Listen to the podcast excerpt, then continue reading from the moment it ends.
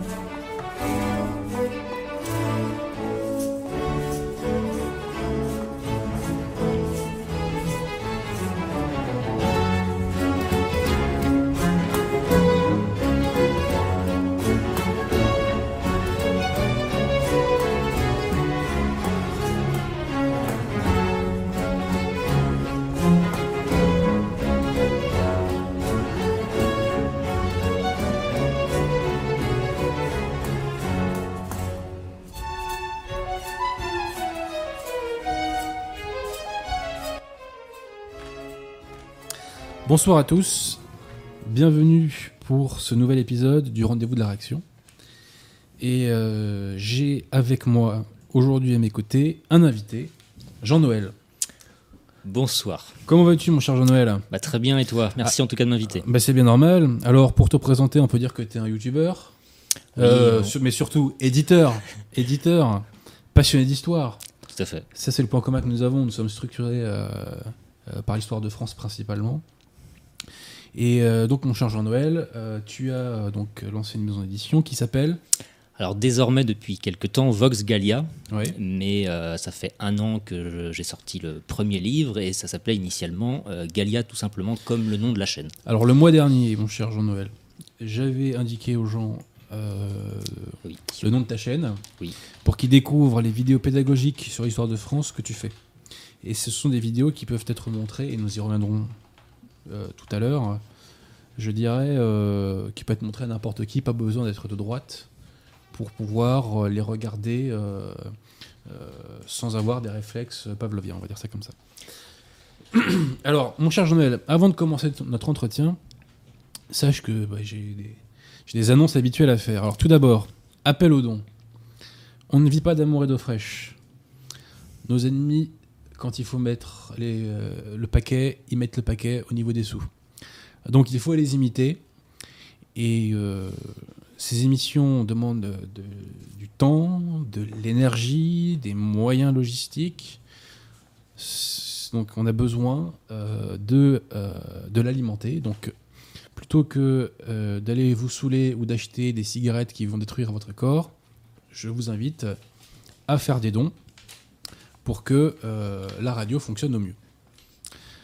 Ensuite, euh, ensuite, ensuite, je voudrais faire, bah euh, oui, autre appel aux dons, parce que je crois, mon cher Jean-Noël, que tu as Un compte Tipeee. Un compte Tipeee, ouais. Tout à fait.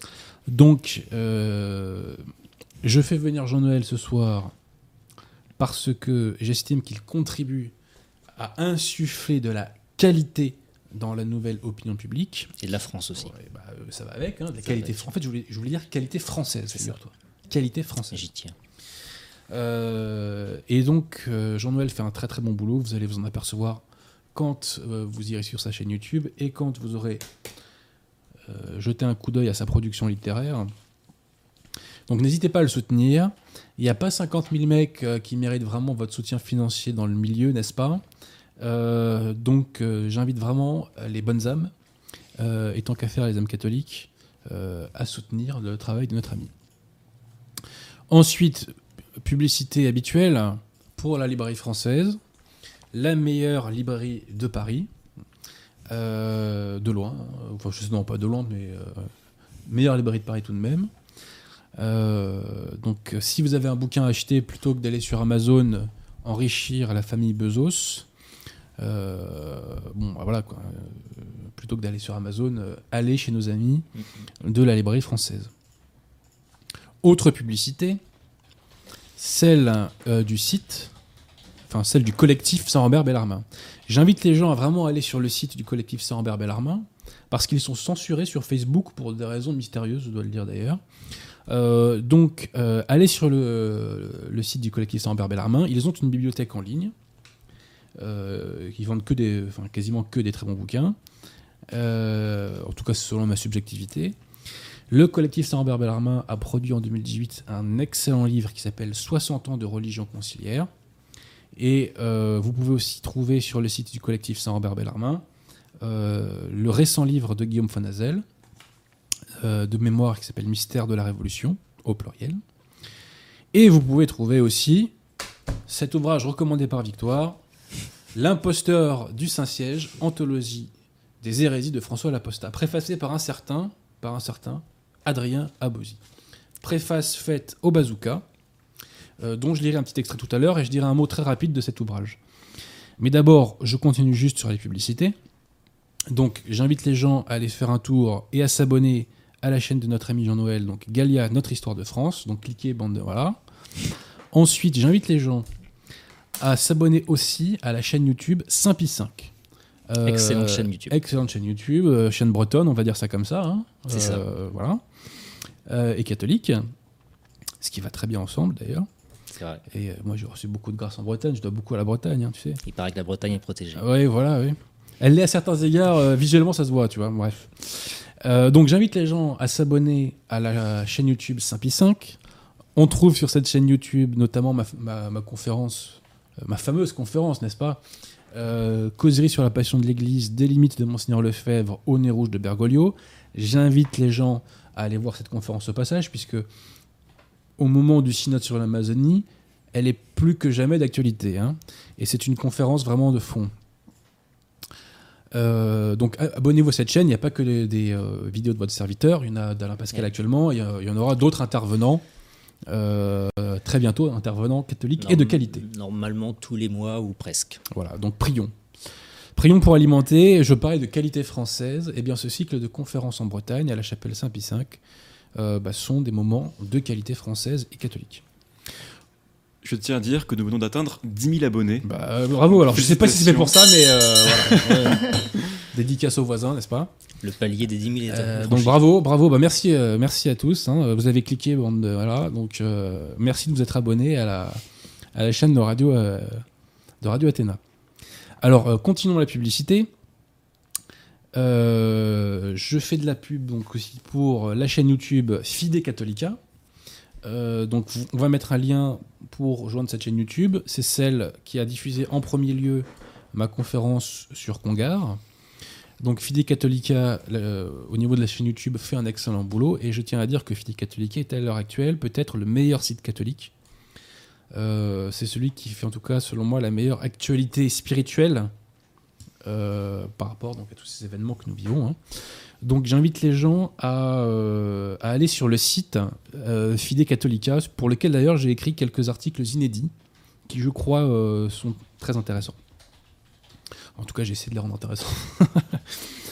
Euh, alors, on mettra aussi en description, euh, Monsieur Pierre de Tirmont, si c'est possible, euh, un lien euh, pour Fide Catholica. On fera ça après l'émission. Et ensuite, autre chaîne YouTube, bah, celle du collectif Saint-Ambert Bellarmin, et qui s'appelle, je crois, CSRB Diffusion.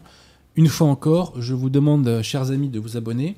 C'est important. Moi, je ne maîtrise pas trop YouTube, mais apparemment, c'est important pour des raisons al- algorithmiques, c'est comme ça qu'on dit Algorithme. Algorithmique, voilà, je suis pas au top là-dessus, moi. Euh, voilà, voilà. Donc, avant de. Ah oui, encore une autre annonce, pardonnez-moi. Euh, relative à Christophe BZH, chanteur du Pays Profond, chanteur breton, tu vois, on reste sur la Bretagne, euh, Jean-Noël, euh, qui a lancé une campagne Ulule pour financer son album. Il je crois que le, le- le seuil à atteindre est de 2200 euros. Il reste euh, à peu près 40 jours pour atteindre cette somme et Christophe en est déjà à 1900 euros. Alors tout d'abord, je remercie sincèrement et chaleureusement toutes les personnes qui ont fait confiance à Christophe euh, et qui lui permettent de réaliser ce nouvel album. Ça prouve que la solidarité française, ça veut dire quelque chose, que ce ne sont pas des 20 mots qui s'évaporent euh, dans les airs ou sur Internet. Donc vraiment grand merci à tous ceux qui ont, qui ont fait cet acte de solidarité, de charité, de militantisme et d'action. hein, parce qu'il est important de reprendre le terrain culturel aussi. hein. Bon. Et Christophe contribue à ça. Et donc, à la fin de l'émission, euh, nous diffuserons sur le site, sur le site, qu'est-ce que je raconte? C'est la fatigue, pardonnez-moi, j'ai un métier éprouvant. hein. Euh, à la fin de l'émission, euh, donc on diffusera son clip qui s'appelle Télévision, excellent clip avec une bonne mélodie accrocheuse. Euh, voilà, voilà. Alors, avant d'arriver à notre ami Jean Noël, un petit mot rapide sur ce- cet ouvrage. L'imposteur du Saint-Siège. Je crois que vous devinez à peu près le contenu. hein. Pierre Joly un jeune catholique hein, qui a démontré, par A plus B, les hérésies, euh, enfin le déluge, le torrent, le fleuve d'hérésies euh, du sieur Jorge Mario Bergoglio. Bon. Euh, voilà, il n'y a pas besoin de forcer, hein, de toute façon, à chaque fois qu'il ouvre la bouche, maintenant, euh, quasiment, il en balance une. Euh, et donc, comment fait-il? Bah, C'est très simple.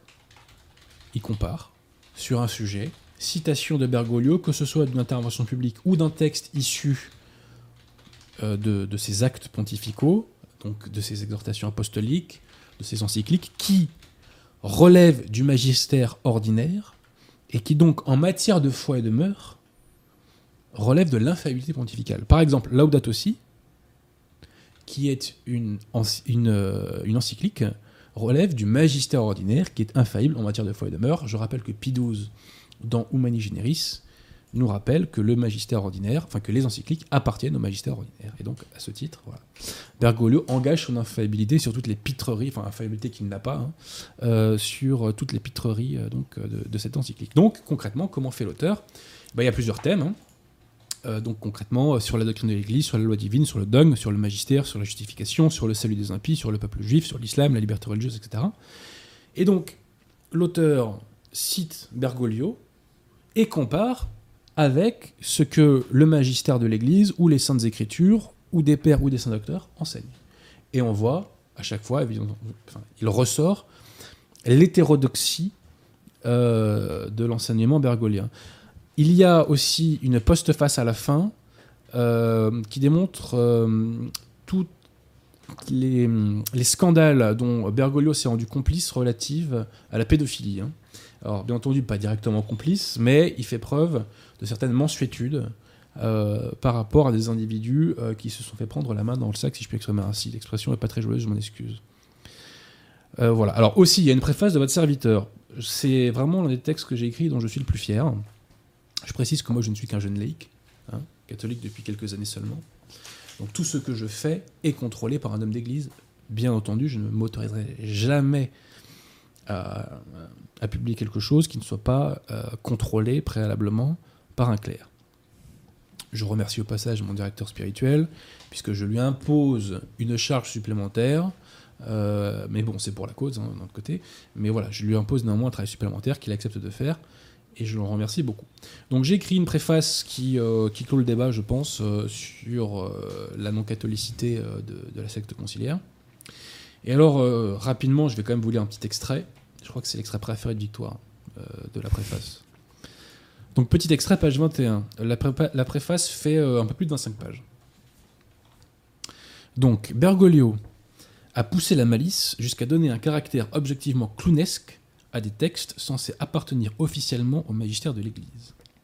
Dans Laudato Si, entre guillemets encyclique, consacré à l'écologie réchauffiste, Bergoglio cite comme référence catholique dans sa note de bas de page 159, trois petits points, Monsieur Ali Al-Kawak, spirituel soufi, qualifié en l'espèce de maître spirituel. Les catholiques apprennent qu'ils ont euh, un maître soufi euh, comme maître spirituel. Passons. Comment peut-on considérer comme catholique un texte qui prend pour référence un musulman? Imagine-t-on Saint-Pierre, Urbain II, Saint Pie V ou Saint Pie X faire de même Déjà dans Maurice Laetitia, Bergoglio avait fait beaucoup plus fort. Disant cela, je ne fais pas allusion à sa référence au psychanalyste juif américain libertaire Eric Fromm, ou encore à celle de l'hérétique Martin Luther King. Jorge Mario Bergoglio a pris pour référence catholique Le Festin de Babette, film danois des années 80. Comment peut-on croire une seule seconde que le magistère de l'Église puisse se fonder sur le cinéma danois? C'est proprement invraisemblable, pour ne pas dire complètement loufoque. Était-ce un test? Une provocation? Qu'est-ce qui a bien pu passer par la tête des rédacteurs du document? Et de ceux qui l'ont validé? Aucun catholique un tant soit peu formé et lucide ne peut croire que cette entre guillemets exhortation apostolique soit bien un texte de l'Église instituée par Jésus-Christ. J'en ai fini. J'en ai fini, et maintenant, mon cher Jean-Noël, nous allons pouvoir attaquer. Alors, tout d'abord, je l'ai dit, à la base, tu commences avec une chaîne YouTube consacrée à l'histoire de France. Dès 2016, tout à fait. Dès 2016. Alors, c'est très centré sur le Moyen Âge. On va de temps en temps sur l'Ancien Régime, on déborde rapidement sur la Révolution avec la Vendée, mais dans la majorité des cas, c'est le Moyen Âge, et c'est tant mieux, parce que le, le Moyen Âge, je parle surtout du XIIIe siècle, et je dirais la période la plus pure de l'histoire de France. C'est le sommet de la civilisation en termes de salut des âmes. Pas en termes technologiques, j'anticipe les trolls débiles qui vont. Qui, voilà, je, je sais très bien les bêtises qu'ils vont nous dire. Effectivement, oui, euh, il n'y avait pas la sécurité sociale à l'époque. L'iPhone. Il n'y avait pas l'iPhone, il n'y avait pas la radio. euh, bon, voilà. Mais en termes d'organisation de la société, euh, on était au top. Donc c'est pas plus mal si des gens comme toi permettent de, de, de- connaître cette époque. Et, et vraiment, c'est tu as des angles d'attaque très différents, puisque tu as les rois de France, euh, ça peut être une cathédrale, une abbaye, ça peut être une grande bataille, ça peut être le, traité de Verdun. Voilà, ce sont différentes euh, catégories. À la base, euh, il y avait simplement des chroniques historiques que je voulais pédagogiques, comme tu l'as précisé au tout début. C'est-à-dire volontairement courtes pour que ça puisse se regarder euh, et que ça puisse toucher euh, les personnes qui ne sont pas forcément sensibilisées à, l'histoire en règle générale. Et euh, là où je suis satisfait d'avoir choisi ce type de format, c'est qu'aujourd'hui, je le sais parce qu'on m'écrit de temps en temps des professeurs d'histoire au collège qui les diffusent en cours. Donc finalement, c'est que ça a rempli sa mission et j'en suis très heureux. Alors c'est vrai que je ne sais pas si tu as fait exprès de parler du, du XIIIe siècle, mais en tout cas c'est le siècle qui m'a amené à lancer cette chaîne-là. Depuis toujours, je suis intéressé par l'histoire et je lis de l'histoire depuis très jeune, mais sans forcément me focaliser sur une période en particulier. Je pouvais aimer euh, lire euh, la vie de Napoléon comme la Seconde Guerre mondiale ou Clovis. Quoi. Jusqu'au jour où je suis tombé sur euh, le- un livre sur la vie de Saint-Louis, aux éditions Chiré, ça s'appelle Saint-Louis, sa, vie- sa- sa politique et son gouvernement, que je, que je conseille d'ailleurs, d'un auteur qui s'appelle Albert Lecoy de la Marche, Oui, et Que un tu- auteur du 19e. très bon auteur, puisque c'est lui aussi qui a Voilà, c'est ça. euh, Et donc, du coup, quand j'ai lu cette biographie, j'étais assez euh, étonné, subjugué de voir autant de vertus rassemblées en un seul homme, au point où je me suis dit, peut-être que je me suis trompé, il s'agissait d'une hagiographie. Et du coup, bon, bah, je creuse, je creuse, effectivement, visiblement non. Et j'ai fait le choix de creuser encore le personnage. Oui. Et j'ai voulu lire des auteurs qui n'étaient pas forcément catholiques pour voir Oui. quelle était leur position sur, euh, sur ce règne. Et euh, il s'est avéré qu'ils avaient très peu d'objections, de critiques euh, assez importantes sur ce règne-là. Donc ça, c'est le, point de départ, c'était en 2016. Euh, donc Saint- c'est Saint-Louis qui m'a amené euh, à reconsidérer euh, mon amour de l'histoire de France. Mhm. Et puis aussi, et surtout, j'ai envie de dire, parce que je suis le fruit, comme tout le monde, euh, de l'éducation nationale, de, Euh, de me parle la, pas de malheur. hein. de la pensée républicaine depuis que je suis enfant et que je vais à l'école. Et donc j'ai découvert en découvrant le Moyen Âge, même si Moyen Âge c'est vraiment un terme, enfin il faut préciser parce que c'est quand même mille ans d'histoire. Tout à fait. Et c'est surtout la période des Capétiens directs qui est assez, euh, assez fascinante. Donc c'était vraiment l'apogée du, du christianisme. Mmh.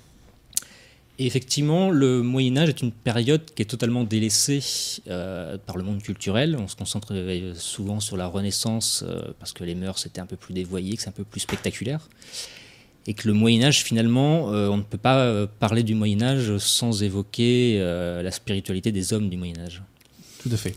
Et donc, qu'en découvrant ça, je me suis dit finalement, tout ce que j'avais appris, tout ce qu'on m'avait enseigné à l'école, c'est pas que c'était faux, c'est qu'on avait occulté, alors volontairement ou pas, j'ai pense que oui, j'ai un petit avis sur la question, euh, qu'on avait occulté euh, une certaine vision de cette époque-là, et puis et surtout euh, je- que je m'étais véritablement trompé sur le rôle de l'Église en tant qu'institution.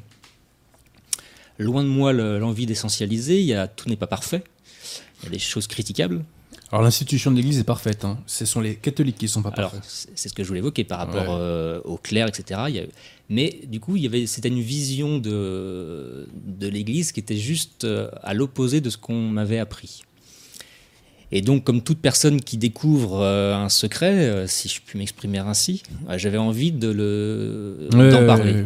Tu as tiré sur le fil de la pelote. Voilà, c'est ça. Et donc, du coup, j'ai eu envie d'en parler. Et comme mon métier depuis euh, 12 ans maintenant, c'est l'audiovisuel et euh, l'accompagnement euh, d'entrepreneurs sur Internet, euh, c'était tout trouvé.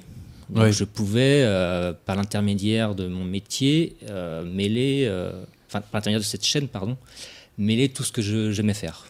Lire, écrire, tourner, Mhm. monter, etc. Et donc dès 2016, j'ai commencé, c'est pour ça qu'effectivement sur cette chaîne, il y a énormément de vidéos qui concernent le Moyen Âge, parce que j'y suis arrivé par le XIIIe siècle. et- et c'est tant mieux parce que quand on s'imbibe du Moyen-Âge français, C'est époustouflant. on respire de l'air pur. C'est époustouflant. Je, dem- je conjure les gens de, de se renseigner sur ce qu'est la chevalerie, euh, l'histoire de nos abbayes, les croisades. Ça c'est pareil. Un Grosse sujet, dédicace aux croisades, un aux su- croisés. un sujet, un sujet qui est vraiment, mais euh, quand on en parle aujourd'hui, c'est il y a des sujets comme ça clivants. hein. Eh ben, ça, je- ça en fait partie. Et ben, je vais te dire, mon cher Jean-Noël, il y a une question qu'on me pose souvent, parce que je suis un amateur d'histoire, c'est à quelle époque vous auriez aimé vivre? Alors, je réponds souvent, celle-ci, je suis très bien, parce qu'il y a des combats passionnants à mener, et je, notamment un combat spirituel que tu connais, euh, enfin, qui est le mien. Aussi. Pas que, pas que, euh, Dieu merci, on est de plus en plus nombreux. Euh, donc ça, c'est un combat passionnant, mais quand même, je dois le reconnaître, je, je- je dois confesser une forme de jalousie envers les croisés qui ont repris Jérusalem. Là, franchement, euh, moi j'en tremble déjà quand je le dis. Alors, le, le vivre, c'est.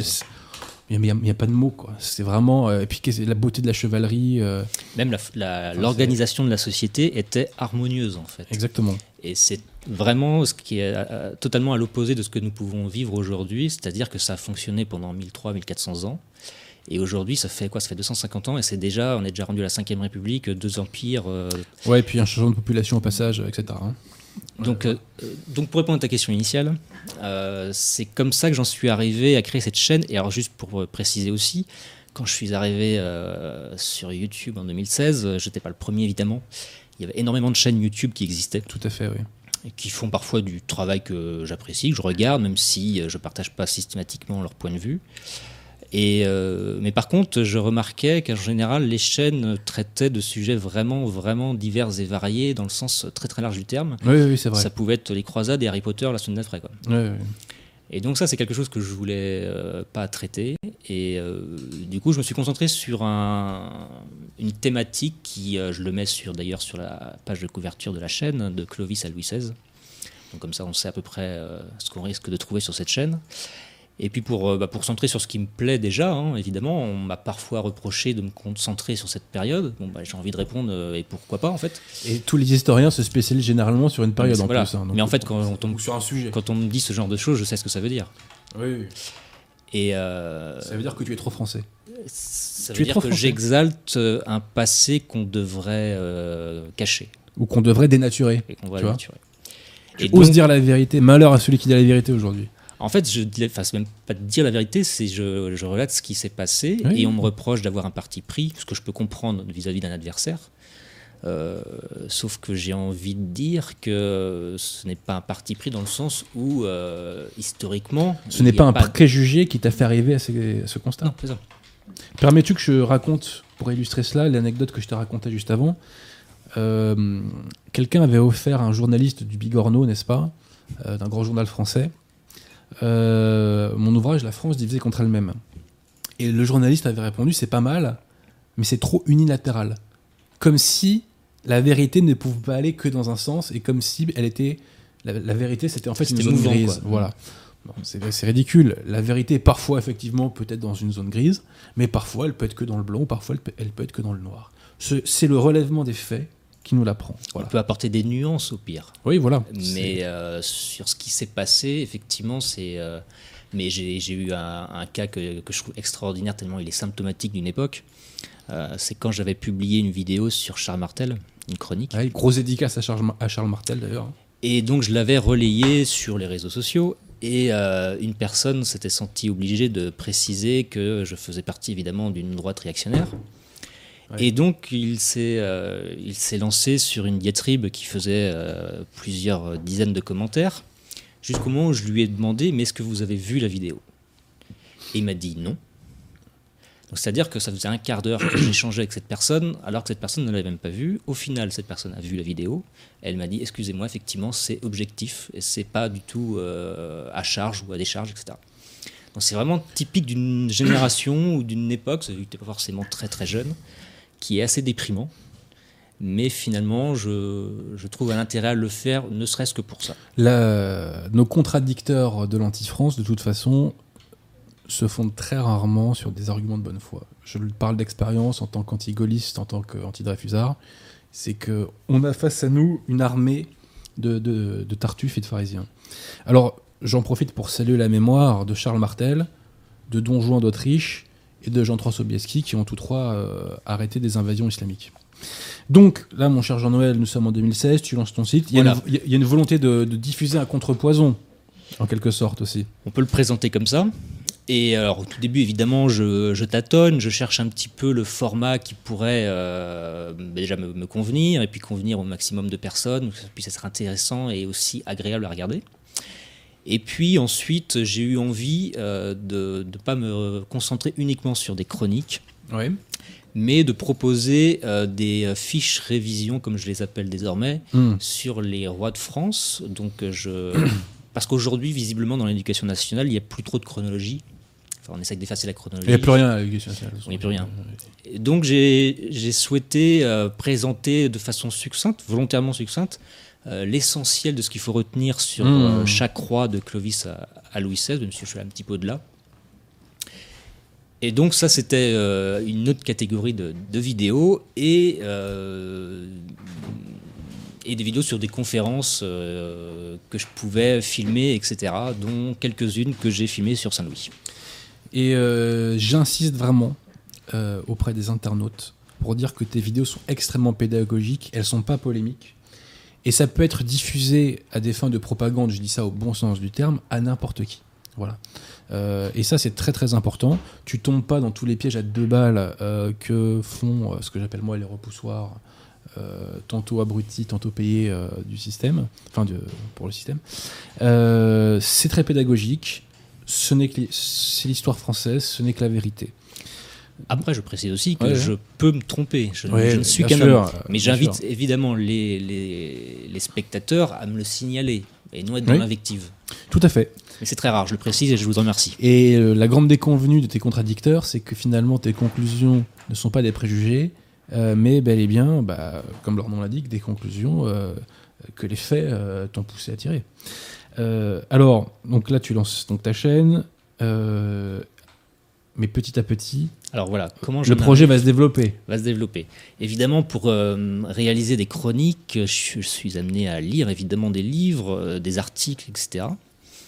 Et euh, aujourd'hui, euh, le web a cet euh, avantage de pouvoir euh, proposer euh, l'essentiel de la littérature via le site Gallica, qui est euh, de la Bibliothèque nationale de France.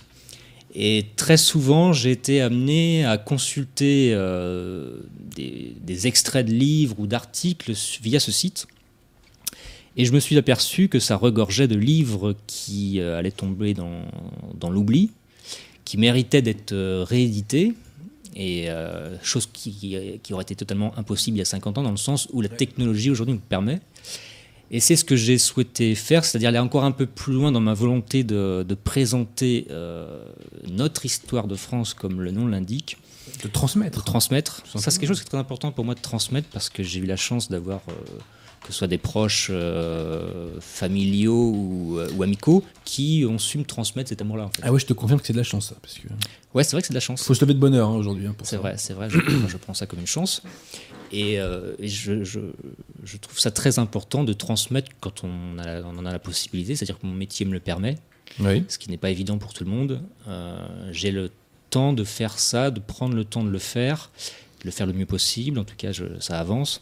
Et donc dès 2017, euh, j'ai commencé justement à, à- à sortir les premiers livres qui essentiellement sont sur des auteurs du 19e qui ont cette particularité euh, d'avoir une plume Ah ouais, extraordinaire. alors, je voulais justement, tu vois, on s'est pas concerté pour les questions, mais ça, il faut le dire, quoi. Ça, c'est impressionnant. Ils ont un style de dingue. C'est-à-dire qu'aujourd'hui, euh, l'histoire académique, en gros, c'est excellent si vous avez des, des problèmes d'insomnie.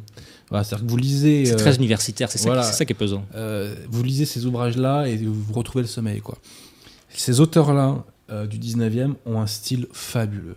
Euh, celui qui a fait La vie de Saint-Martin, dont j'ai oublié le nom, pardonne-moi. Albert Lecoy de la Marche. ouais. Euh, Bah, c'est lui qui m'a amené à, un style de dingue. à découvrir ça. Ils ont des styles de dingue. Ouais. C'est ça, il faut vraiment insister là-dessus. Et donc, justement, j'en j'en étais ravi, hein, puisque je pouvais Ouais. présenter des livres avec des auteurs qui avaient un certain sens de, de- de l'écriture. Et j'aimerais aussi expliquer aux gens qui nous écoutent euh, que j'ai souhaité euh, faire ce métier d'édition d'une manière un peu différente, sans révolutionner le genre non plus. Euh, Ouais, pas besoin. hein. Non, non, bien sûr, mais c'est-à-dire que j'aimais cette Pour contre-révolutionnariser le genre, par contre. euh, dans cette continuité de transmettre, c'est-à-dire que j'ai voulu euh, proposer euh, à ceux qui me suivaient, qui étaient inscrits par exemple à la newsletter, et je vous invite à le faire, de proposer différents ouvrages. euh, et puis, c'est. T'as une newsletter donc, hein? Alors voilà, vous allez sur le site édition-voxgalia.fr, nouveau site qui a quelques jours, et je tiens à remercier François, un ami qui a travaillé sur ce site, très beau travail. Et, euh, et donc en vous inscrivant à la newsletter, je vais vous, alors c'est une ou deux fois par an, vous proposer des livres que j'aimerais rééditer, Oui. que j'ai présélectionnés. Et donc en fait, il y a cette volonté de travailler euh, avec ceux qui me suivent, ceux qui aiment mon travail, ceux qui suivent mon travail En interaction. en interaction. Et donc, une fois que vous avez choisi parmi trois livres, je vous propose, euh, donc je fais le travail de réédition, je vous propose les premières pages, etc. le- le- et ensuite, je vous propose différentes couvertures que vous allez pouvoir choisir, etc. Vous impliquez un petit peu dans ce travail Mmh. de- d'amour de, la France par le biais de la littérature. Donc, c'est un- c'est ça que je voulais préciser ce soir, c'est-à-dire que le- ce travail d'édition se fait en collaboration avec ceux qui me suivent. C'est un travail d'équipe. Et j'y tiens parce que c'est euh, parfois très intéressant et je tiens à remercier ceux qui, euh, euh, qui, qui répondent à ces questionnaires en général. Qui, ce sont des gens extrêmement bienveillants et qui sont Ah, t'as de la souvent- chance, hein. Qui sont, c'est vrai que j'ai de la chance. Ouais, ouais, ouais, t'as vraiment de la Et chance. qui, ouais, ça. qui sont, qui ont très souvent des avis très, très intéressants euh, par rapport sur un choix de couverture. Pourquoi celle-ci plus qu'une autre? Pourquoi ce Ouais. livre plus qu'un autre? Et moi, ça, me- c'est très intéressant pour moi aussi de travailler comme ça. Alors, avant de d'évoquer les bouquins en eux-mêmes, euh, ma chère Victoire, avons-nous des questions pour notre ami? Ah oui. Ou pour votre serviteur d'ailleurs Ou pour les deux Alors tout d'abord, remercions euh, Michael Whitman pour son don. 50 deniers pour continuer à, à toujours avoir des émissions sur, ce- sur cette chaîne. Un grand merci à toute l'équipe de la radio. Ça fait combien 50 donnés, euh, ma chère Victoire Bah là, ça fait 50 euros, mais... Ah, il a- Donc, il a, il a lâché 50 euros. Il y a 50 Ah, bah dédicace à Michael Ouais, euh, Whitman. très alors. généreux. Ouais, ouais, ouais, il a du bif, euh, Michael Whitman. Merci à toi, euh, Michael. Donc. Une question de Hugo euh, Gallo-Soder. Que pensent nos invités de Charles X? Alors, Ah, beaucoup à dire. hein. bah, il y a beaucoup à dire dans le sens où, où moi j'ai euh, volontairement choisi de m'arrêter euh, à- au règne de Louis XVI. Et euh, du coup, j'ai pas vraiment. Enfin, c'est très compliqué ce- le 19e siècle. Ouais. C'est très. euh, comment dire Historiquement, c'est très euh, compliqué de s'y retrouver. Il y a eu quand même des. Moi, j'ai j'ai pas trop d'avis sur la question. Moi, je suis plus sur Alors- le Moyen-Âge, si tu peux avoir. Alors, rapidement, Mais là, sur le Charles X, non. rapidement, depuis la Révolution française, il y a eu deux moments contre-révolutionnaires dans l'histoire de France. Le plus proche de nous, c'est le gouvernement du maréchal Pétain. Et avant, euh, le, le seul mouvement contre-révolutionnaire qu'il a eu, ce sont les dernières années du règne de Charles X. Il a fait preuve de maladresse, il s'y est pris trop tard. Il n'a pas osé réaffirmer les bons principes, donc il a échoué. Mais je ne suis, pas un spécialiste de Charles X, mais il me semble que sur la fin de sa vie, il a essayé de faire que les choses aillent dans le bon sens. Alors, sauf pour un point, c'est l'invasion d'Algérie, ça, on a payé très cher la facture derrière, quoi. Mais bon, euh, passons. Et euh, voilà. Mais en tout cas, il a essayé de d'aller dans le sens de la contre-révolution sur la fin de son règne. Mettons ça à son crédit au moins.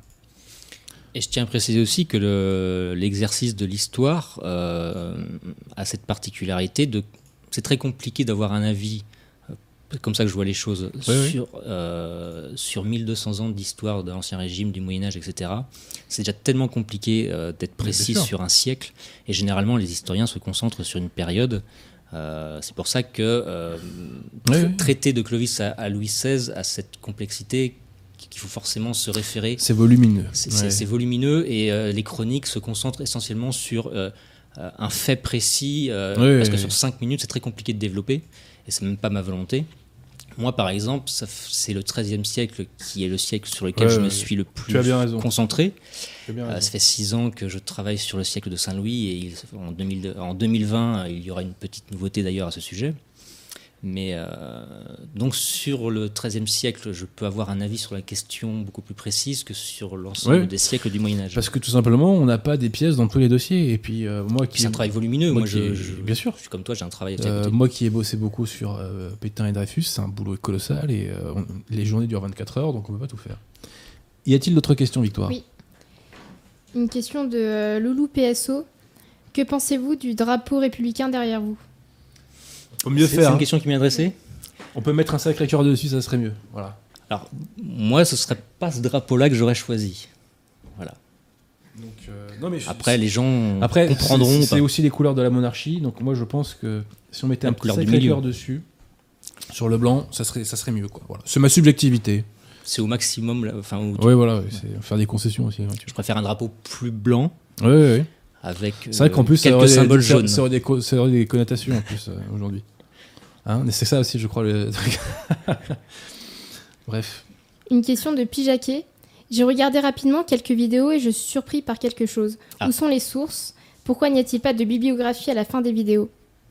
Alors, je, je l'ai fait au tout début euh, sur la liste des, euh, des sources que j'utilisais. Euh, après, moi, je pars du principe, et c'est ce que j'ai pu constater sur d'autres chaînes qui traitaient de l'histoire ou pas d'ailleurs, euh, que le web a cette particularité euh, de vérifier assez rapidement Oui, oui, ce qu'on dit. Je dis pas enfin, les sources forcément que je suis obligé d'en avoir dans le sens où je ne connais pas toutes les périodes euh, de façon Mhm. très précise, donc je suis obligé forcément de, de, de me documenter sur, sur ce, ce que je raconte. Mais après, si vous voulez vérifier euh, quelque chose, enfin après, ça demande aussi un petit peu de travail. euh, Mais je pourrais effectivement le. euh, Jean-Noël, soyons très clairs. À l'heure du web, tu contrôles en 3 minutes. Bah, Et euh, que notre ami ne nous la fasse pas, euh, qu'il ne nous fasse pas croire qu'il va acheter tous les bouquins euh, pour vérifier. hein. Et Voilà. alors, tu fais bien de le préciser, parce que je l'avais remarqué au début où je le faisais d'ailleurs. Il y a peut-être des anciennes vidéos, il y a encore le, le- le texte. C'est que généralement, effectivement, les gens qui te le signalent, où on a pu échanger après avec ces personnes en dehors euh, de- des Mhm. commentaires publics, personne n'y va en fait. Mais bien sûr, euh, si euh, désolant. les Français se ruaient sur les livres d'histoire, je pense qu'on en aurait entendu parler hein, depuis le temps. Bon. Y a-t-il d'autres questions, euh, Victoire? Ah oui, une question de, euh, JL. Que pensez-vous euh, de l'historien Tocqueville? Il n'était pas vraiment historien, Tocqueville. hein. C'est intéressant. Euh, L'Ancien Régime, la Révolution, euh, qui est une vraie œuvre historique, pour le coup, c'est intéressant, mais euh, c'était très euh, partial, on va dire ça comme ça. C'est-à-dire qu'il y a quand même beaucoup de choses à côté desquelles il passe, parce que ce que nous dit Tocqueville dans l'Ancien Régime et la Révolution, c'est qu'il y a une continuité entre l'Ancien Régime et la Révolution, au motif qu'il y aurait des continuités d'ordre administratif concernant tout ce qui est centralisation, etc. C'est pas totalement faux, mais il y a un- une rupture du logiciel euh, politique spirituel qui est colossale. voyez donc, euh, En fait, c'est toujours l'aspect spirituel qui est mis de côté. et puis, je veux dire, il y a une continuité administrative entre la France euh, des années 20, par exemple, et la France d'aujourd'hui. Pourtant, il y a une petite rupture au niveau de la sociologie, si vous voyez ce que je veux dire. hein. Bon, voilà. Mais ça part d'un principe de, dans l'histoire de France, on prend tout. oui, voilà. Ça part de ce principe-là, et effectivement, ça peut s'entendre. Euh, mais, Et- mais, on peut tout prendre sans considérer qu'il y a continuité. Voilà, c'est c'est hein. ça ce principe. Euh, parce que quand je vais à Saint-Denis, je vois pas de continuité, moi, tu vois. Donc, euh, voilà. C'est comme ça, quoi. Une question de Oracle Paris. Des livres à conseiller sur Duguesclin, un des plus Ah grands bah. héros de notre histoire qui gagne à être connu. On va y arriver à du Guesclin. Bah, on va anticiper alors, euh, Jean-Noël. Alors, euh, oui, alors que je. Fait de la télépathie, notre ami. Alors peut-être qu'il allait sur le site aussi. Ah, va savoir. Allez sur le site de, de- de- c'est Vox Gallia, hein, on est bien d'accord. Édition-voxgalia.fr. Édition-Voxgallia. Alors, j'aimerais juste, on va commencer à parler plus des livres en, en règle générale, Bah, et puis on va sur, euh, sur des- Bah, oui, oui, c'est un- on nous une perche là. Voilà. Alors, je vais juste commencer par euh, ce livre, euh, donc Les Croisades de Saint-Louis. Euh, il y a très peu de livres qui. alors, il y a beaucoup de livres qui parlent de Saint-Louis, bien évidemment, mais très peu qui se concentrent euh, sur euh, ces deux croisades qui ont cette particularité de ne pas avoir forcément été concluantes. Ouais, c'est moi qu'on puisse dire. Faut se rapprocher du micro? Non. Ah, pardon. Ah oui, d'accord.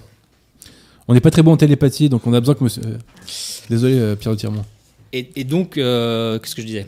Oui, On parlait les deux que croisades, même pas- voilà. si, alors on sera peut-être amené à reparler ultérieurement, même s'il y aurait beaucoup à dire sur, euh, le- sur l'échec des croisades de Saint-Louis, puisque la première croisade de Saint-Louis, celle de 1248-1254, certes a été un échec puisqu'il a été emprisonné, mais euh, ça a quand même, malgré tout, amené euh, le Saint-Louis qui est aujourd'hui dans l'imaginaire collectif. Parenthèse, euh, à l'époque, les chefs d'État, euh, ils allaient au front. hein. Je précise. hein. C'est vrai qu'ils avaient l'épée en main et euh, ils sautaient du bateau, ils allaient se battre. Voilà, c'est un peu changé là. Chose qu'on a, qu'on retrouve plus trop aujourd'hui. Il n'y avait pas de Benalla euh, Saint-Louis. Tout à fait. Alors j'aimerais si je À peux, tous égards. si je peux vas-y. lire Ah bah un bien sûr, bien sûr, bien sûr. juste pour vous rendre compte de qui était Saint-Louis. Alors là, je pose un petit peu le contexte. Nous sommes en 1248 et il arrive euh, devant Damiette, en Égypte, pour sa première croisade. Donc là, avant d'aller se battre, il s'adresse à ses chevaliers. Mes fidèles amis, s'écrie-t-il, nous sommes invincibles si nous sommes inséparables dans notre charité. Ce n'est pas sans une permission divine que nous nous sommes transportés ici pour aborder dans un pays aussi puissamment occupé. Je ne suis point la France, je ne suis point la Sainte Église, c'est vous qui êtes l'une et l'autre. Je ne suis qu'un homme dont la vie s'éteindra comme celle d'un autre quand Dieu voudra. Tout est pour nous quelque chose qui nous arrive. Si nous sommes vaincus, nous sommes martyrs. Si nous triomphons, la gloire du Seigneur en sera célébrée. Celle de la France et même de la chrétienté en sera augmentée. Certes, il serait insensé de croire que Dieu m'a suscité en vain, lui qui prévoit tout. C'est ici sa cause, nous vaincrons par le Christ et il triomphera en nous. Il donnera la gloire, l'honneur et la bénédiction, et la bénédiction pardon, non pas à nous mais à son nom. Donc là, nous avons un chef d'État qui, avant d'aller euh, s'engager sur euh, six ans de croisade, s'adresse à ses chevaliers en, en ces termes. C'est juste pour vous dresser un petit peu le portrait euh, de l'homme d'État Saint-Louis, qui par la suite, comme vous le savez, sera canonisé. Et donc ça, c'est la première croisade, et évidemment la seconde cro- croisade en 1270, qui sera euh, très très courte, elle durera deux mois, parce qu'il il mourra de- à Tunis. Mais en fait, vous allez pouvoir découvrir, parce que dans les croisades, il y a un petit peu de tout. Mhm. Euh, toutes les croisades n'ont pas eu la, la même euh, substance, la même verbe, la Bien même sûr, puissance. y, il y en a une qui a mal tourné d'ailleurs. Une qui a mal tourné, mais euh, les deux, en fait, ce sont les deux dernières croisades de la chrétienté, les croisades officielles en tout cas en Ouais, Terre ouais. Sainte. Ah non, parce que la, la dernière croisade, je crois que c'est la guerre d'Espagne, de mémoire. Mais D'accord. continuons. Ouais, je crois. C'est à vérifier ça. Mais il me semble que la guerre contre les cocos, euh, c'était. euh, c'était une, euh, c'était considéré comme une croisade par le pape. Mais passons, je t'ai coupé. Mais en, Terre Sainte, Ah non non, pas en Terre Sainte. Autant ça, pour moi. Autant pour en moi, fait. autant pour moi. euh, Mea culpa. C'est-à-dire mea- qu'il y a eu une croisade officielle en, en Terre Sainte et Saint-Louis a clos Ouais, euh, ouais. la huitième croisade en 1270. Donc à travers ce livre qui n'est pas très volumineux, hein, pour ceux qui ne sont pas forcément habitués à la lecture, 155 pages, vous allez pouvoir entrer euh, sur la partie la plus chevaleresque du roi Saint-Louis, parce que ça n'a pas été forcément un roi très chevalier, hein, Oui. il n'a- créé aucune guerre offensive, hein, qui est à son- crédit d'ailleurs, uniquement défensive. Et euh, donc je vous invite vraiment à le lire, encore une fois, vous pouvez retrouver tout ça sur, euh, sur mon site. Mais j'invite vraiment les gens à découvrir ça. Je connaissais pas cet extrait que tu nous as lu. On voit que c'est pas un énarque hein, qui l'a écrit. On sent qu'il est animé par quelque chose qui le dépasse. Mais tout à fait. Et ça, c'est tout, toute la période du médiéval, c'est ça. On vous demande le prix du livre. Ah, très très bonne question. Ouais, ouais. 17 euros. Ensuite, Alors, juste pour arriver pour finir sur Ouais, la, question de, temps, l'auditeur. Euh, alors, La vie des saints pour tous les jours de l'année. Ça, c'est un livre qui, euh, je trouve, euh, est important dans le sens où euh, il y a énormément, énormément de saints catholiques qui ont des vies extraordinaires qui, pour moi, euh, chaque vie de chaque saint pourrait être un film hollywoodien. Quoi. Sauf que, évidemment, on se concentre sur d'autres types de, ouais, ouais. de biographie. Et donc, euh, c'est un, par contre un livre volumineux, mais ne vous inquiétez pas, puisqu'il s'agit, euh, de, comme son nom l'indique, pour tous les jours de l'année, du 1er janvier au 31 décembre. Vous allez pouvoir découvrir sur deux pages maximum euh, la vie synthétisée de chaque saint, Mmh. et on se concentre sur ce qui fait l'essentiel même de leur vie euh, très souvent héroïque euh, à plus d'un titre. Donc ça peut se lire, se déguster en prenant son café le matin. En, en picorant, comme on dit.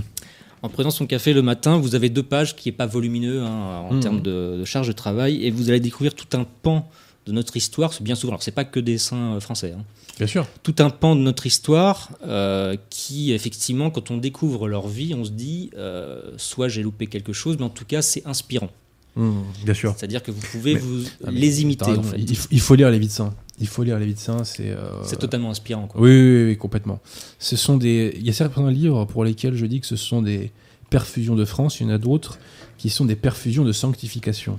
Et d'ailleurs, je pense que le premier livre sur Saint Louis est aussi une petite perfusion de sanctification. Et le- le- l'extrait que tu nous as lu, je crois, le, euh, en Le atteste.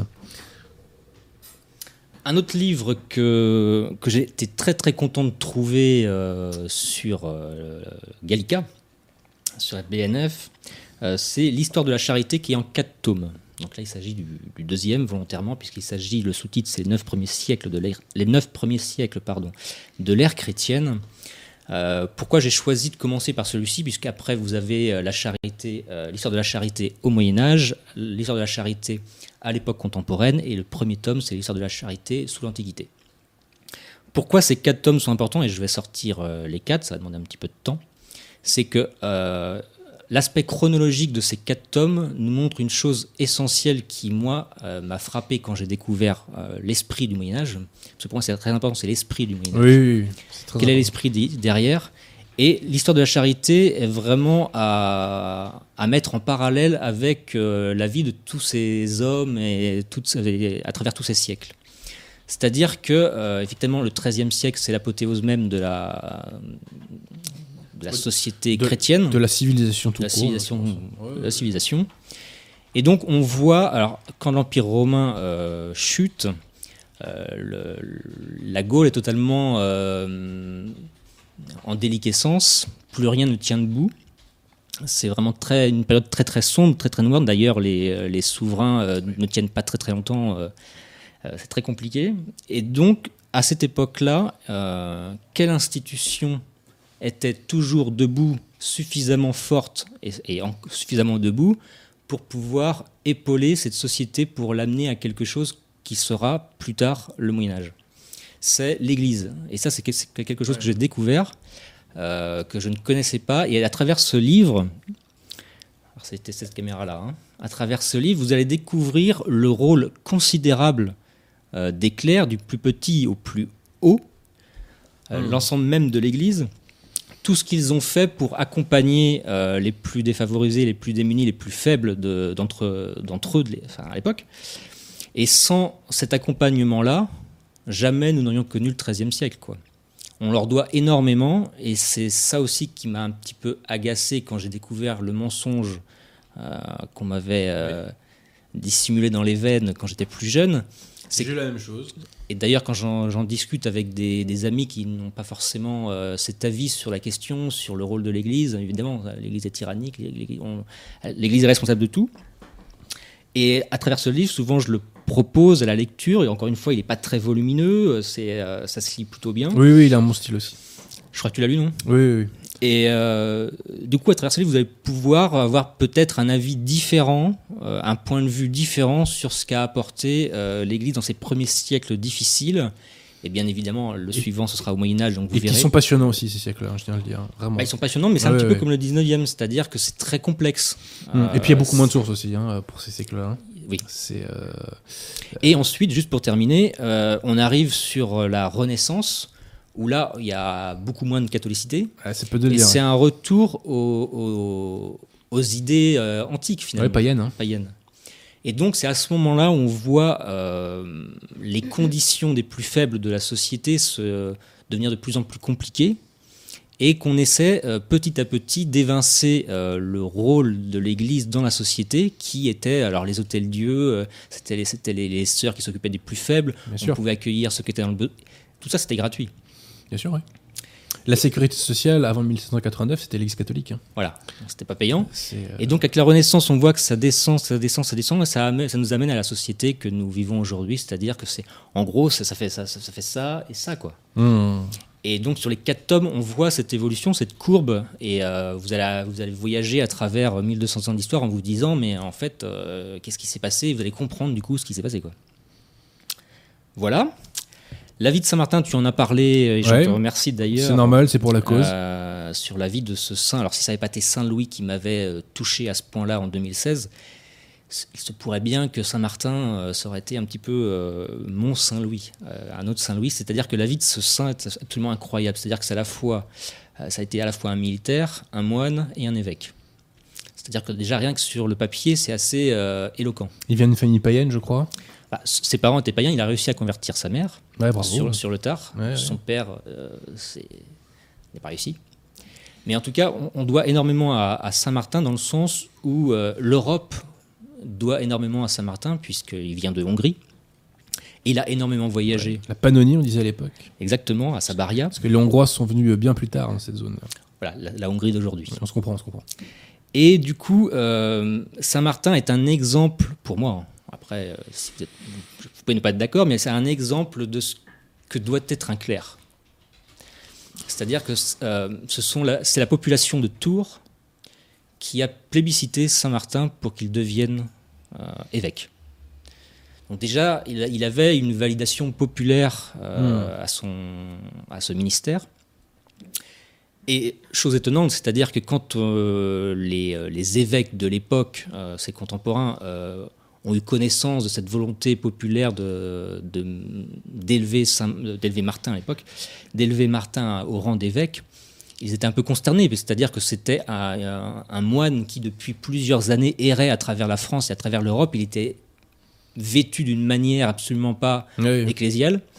Et euh, donc, évidemment, il y a des évêques qui se sont insurgés contre cette, euh, contre cette proposition de nomination, alors que finalement, d'un point de vue personnel, euh, qui se rapproche le plus du message évangélique? Est-ce que c'est celui qui euh, Mhm. est habillé en haillon euh, ou alors est-ce que c'est le clerc qui euh, conteste le côté non fastueux du personnage? Bon, voilà. Et puis évidemment, tout le monde a en image euh, le manteau de Saint-Martin qui, une fois à Amiens, euh, se, pro- se promenait avec sa garnison et s'arrête devant un, un homme transi de froid. Il découpera son manteau en deux, et c'est très important, une partie qui était euh, la, la partie de l'empereur, et l'autre partie était pour le pauvre. C'est la raison pour laquelle il n'a pas donné l'entièreté de son manteau, mais uniquement euh, la moitié. Et le lendemain, euh, enfin la nuit suivante, dans son sommeil, il aura la vision du Christ qui lui dira euh, que vous avez, en couvrant cette, ce pauvre homme, c'est moi que vous avez couvert. Il lui dit Martin catéchumène. Oui. Il lui glisse quand même une petite pique pour lui dire maintenant il est temps de te faire baptiser. Dès 12 ans, Ouais. euh, il avait cette volonté, euh, il y avait des prédispositions très jeunes Ouais, ça s'appelle avoir des Euh, grâces. hein. C'est ça, parce qu'en fait, il était dans une société où alors on était sous euh, la- l'ère Constant- de Constantin. Donc les, les chrétiens étaient un petit peu moins maltraités je- à cette période-là, nous sommes au IVe siècle. Mais c'était pas évident de vouloir devenir euh, chrétien, surtout que son père euh, lui en a dissuadé euh, très fortement. Mais il a résisté, et on doit dire qu'à cet âge-là, résister contre l'autorité pa- paternelle, ça ne devait pas être très très simple. Et c'est ce qu'on appelle l'effet papillon parce qu'il a contribué à l'évangélisation de la France et la France par la suite a contribué à l'évangélisation de quasiment toute l'Europe de l'Ouest. On lui doit, c'est-à-dire qu'il a dépensé une telle énergie à, à- à combattre euh, les, les idoles païennes de l'époque étaient très fortes, surtout en campagne. C'est-à-dire que la partie, le, catholicisme de cette époque-là était principalement présent en, en ville, alors que les campagnes étaient encore très imprégnées de, des, des superstitions païennes. Et il a dé- déployé une énergie folle à travers toute la France euh, pour euh, leur faire entendre le message évangélique. Oui. Et de par ces miracles, il a converti énormément de gens euh, à la foi catholique. Et tu as employé le, le- le mot d'exemple, et tous les saints, justement, sont des exemples hein, pour la foi. Euh, c'est bien d'ailleurs la preuve que Paul VI et Jean XXIII ne sont pas des saints, hein, d'ailleurs. hein, passons. Ah, c'est vrai que si on se réfère à leur vie pour euh, se sanctifier, c'est très compliqué. Oui, oui, oui, c'est plus compliqué que ce soit pour la foi ou les mœurs, d'ailleurs. Alors, ensuite. Alors l'avant-dernier, ça c'était vraiment le tout premier d'ailleurs, c'est pas. Ah, euh, super bouquin, ça. D'ailleurs, c'était pas aux éditions euh, Vox Gallia, c'était aux éditions d'Iveo Media, ancienne, ancienne structure, mais bon, je vais pas m'étendre sur le sujet. C'est euh, ce qu'était un roi de super France livre. Et, et super historien. de Brentano, toujours pareil. euh, Frank Brentano. Fran- ouais, voilà. On- Je sais pas comment on prononce. Ouais, Brentano, ça va être beaucoup plus simple. Moi, je dis Frank Frank. Franz Funk, pardon. Funk, Funk, bref. ouais, bon, bref. Ce qui était un roi de France. Alors ça c'est pareil, c'est euh, un petit peu le livre synthèse de ma chaîne, c'est-à-dire que euh, Ouais, il, c'est ne se, il ne se concentre pas sur une période, mais il couvre euh, toute la partie monarchique euh, française Mmh. et ce qu'était le rôle. souvent c'est on a une idée très préconçue et souvent fausse de ce qu'était un roi. Mmh. C'est-à-dire qu'on a cette image du roi au pouvoir absolu, même si le terme est souvent galvaudé, ce, ce côté fastueux à la Louis XIV. Mais en fait, sur les, quelles étaient les fonctions précises euh, du, du roi, euh, ça c'est très important et il Oui. l'explique plutôt bien, Euh, une façon d'écrire plutôt accessible. Il on- écrit bien on- aussi. On voit, on voit vraiment que c'est euh, voilà, c'est qu'on à l'époque on disait le, le, le- le père du peuple, le père des pauvres, etc. Mais ce, ne- ce ne sont, ce ne sont pas que des termes. C'est-à-dire qu'il avait vraiment cette fonction, le roi, d'être euh, le, le garde-fou contre ceux qui voulaient euh, abuser, user et abuser de leur euh, pouvoir. Et il était toujours du côté du, du plus faible, même si évidemment il y a eu des abus à travers l'histoire. Euh, surtout évidemment quand on arrive sur des euh, Louis XV, Louis XIV. Louis. XIV c'est très compliqué, hein, sa vie elle est très longue. Oui, oui, oui, c'est compliqué le 14. ouais. Mais euh, donc voilà, vous allez vraiment vous concentrer sur Bah, sur l'essence, en fait, des choses. voilà. Et vous allez pouvoir aussi, et ça je tiens à le préciser, comparer avec euh, aujourd'hui une période Alors- que vous connaissez mieux, c'est quel était le rôle d'un président de la République? Oui, oui, bah, ça, on, bah, on a eu la réponse tout à l'heure à, à Saint-Denis, c'est la discontinuité, le rôle d'un président de la République. C'est vrai que là, la partie de l'intérêt de la monarchie, c'est que c'est la continuité. Exactement. Alors, moi, j'ai découvert une anecdote rigolote dans ce livre. C'est, euh, je crois que c'était Philippe Auguste, et il y a, il y a, euh, un petit incident dans une ville, et il tombe sur un bouffon, Mm. et euh, qui lui demande du pognon, quoi. Et euh, Philippe Auguste lui dit, mais pourquoi je te donnerais de l'argent? Et il lui répond, parce que nous sommes cousins. Il fait, ah bon? Il dit, oui, nous sommes cousins par Adam. Voilà, j'ai trouvé ça, et puis donc, il lui- comme ça le fait marrer, il lui... Et ça, c'est quelque, chose, c'est quelque chose que les gens ne, ne s'imaginent peut-être pas, mais c'est que le roi était accessible. Ouais, ouais. Euh, moi, j'ai découvert avec Saint-Louis, c'est-à-dire qu'on pouvait s'adresser au roi relativement facilement. Alors, peut-être qu'à des époques, surtout vers la fin de la monarchie, c'était plus, co- plus compliqué, hein, évidemment. Mais il y, a eu, il y a eu des époques où le roi était accessible. On pouvait lui demander, comme l'anecdote que tu viens euh, d'expliquer, ou même quand on voulait euh, avoir une justice un peu plus équitable, quand on se présentait sous Saint-Louis, etc., pour pouvoir avoir une, une justice qu'on contestait en, en- en première instance c'est quelque chose qui était possible. Et c'est Mm. ça qui est assez effarant, c'est de se dire finalement qu'il n'y a pas euh, la distance euh, qu'il y a aujourd'hui entre euh, le, le peuple et le souverain. Euh, c'est euh, Ouais, tu sais, ça veut dire deux choses. Ça veut dire, un, que la population était moins tarée, euh, qu'il y avait moins de déséquilibré euh, qu'aujourd'hui. Et deux, ça veut dire que la population ne haïssait pas le pouvoir, co- comme c'est le cas aujourd'hui, parce qu'aujourd'hui, la population est le pouvoir, même si elle vote pour lui.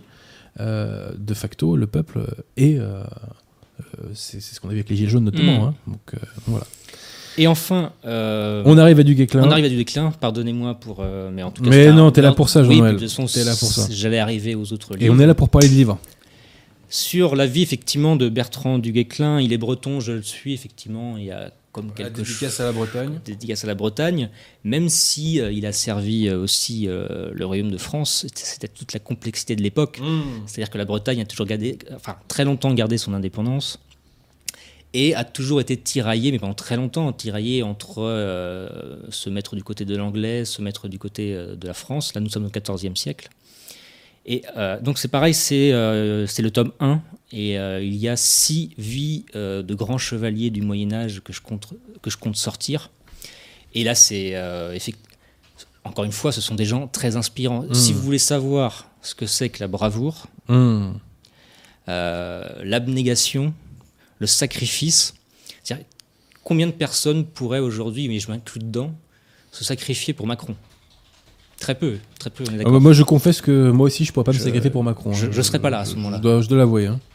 Et quand on voit Bertrand du Guesclin, par rapport à la bataille d'Auray, par exemple, où euh, se sont affrontés euh, euh, Olivier de Clisson, qui est un autre breton très éminent, grand chevalier aussi, Bertrand du Guesclin, qui a eu une vie assez particulière, que depuis son enfance, il était présenté par ses proches, et c'est assez rude, comme quelqu'un de très laid, et qui allait avoir une vie très difficile, et il était tiraillé toute son enfance par ce sentiment de rejet vis-à-vis de ses proches.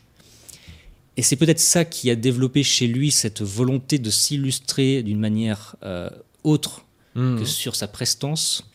Et très jeune, il y a, il y l'histoire, l'anecdote au, au tout début où il prend son cheval et s'en va à Rennes. Il est tout jeune, hein, il a moins de 20 ans. Il y avait à ce moment-là des, euh, des. pas des joutes, mais. euh, ah, où des chevaliers s'affrontaient. J'ai pas le terme technique, mais on va dire des duels, hein, on va faire simple. Voilà. Et donc, il y allait jeune, donc forcément, ils étaient euh, casqués. Donc, personne. Son, père était très, euh, très reconnu à l'époque dans, Mhm. dans la Bretagne. Et donc, il, il a affronté euh, un chevalier éminent, expérimenté. Il s'est illustré merveilleusement bien. On se demandait même, mais qui est ce chevalier que nous ne connaissons pas Il s'est avéré qu'en fait, c'était le fils euh, du Guesclin.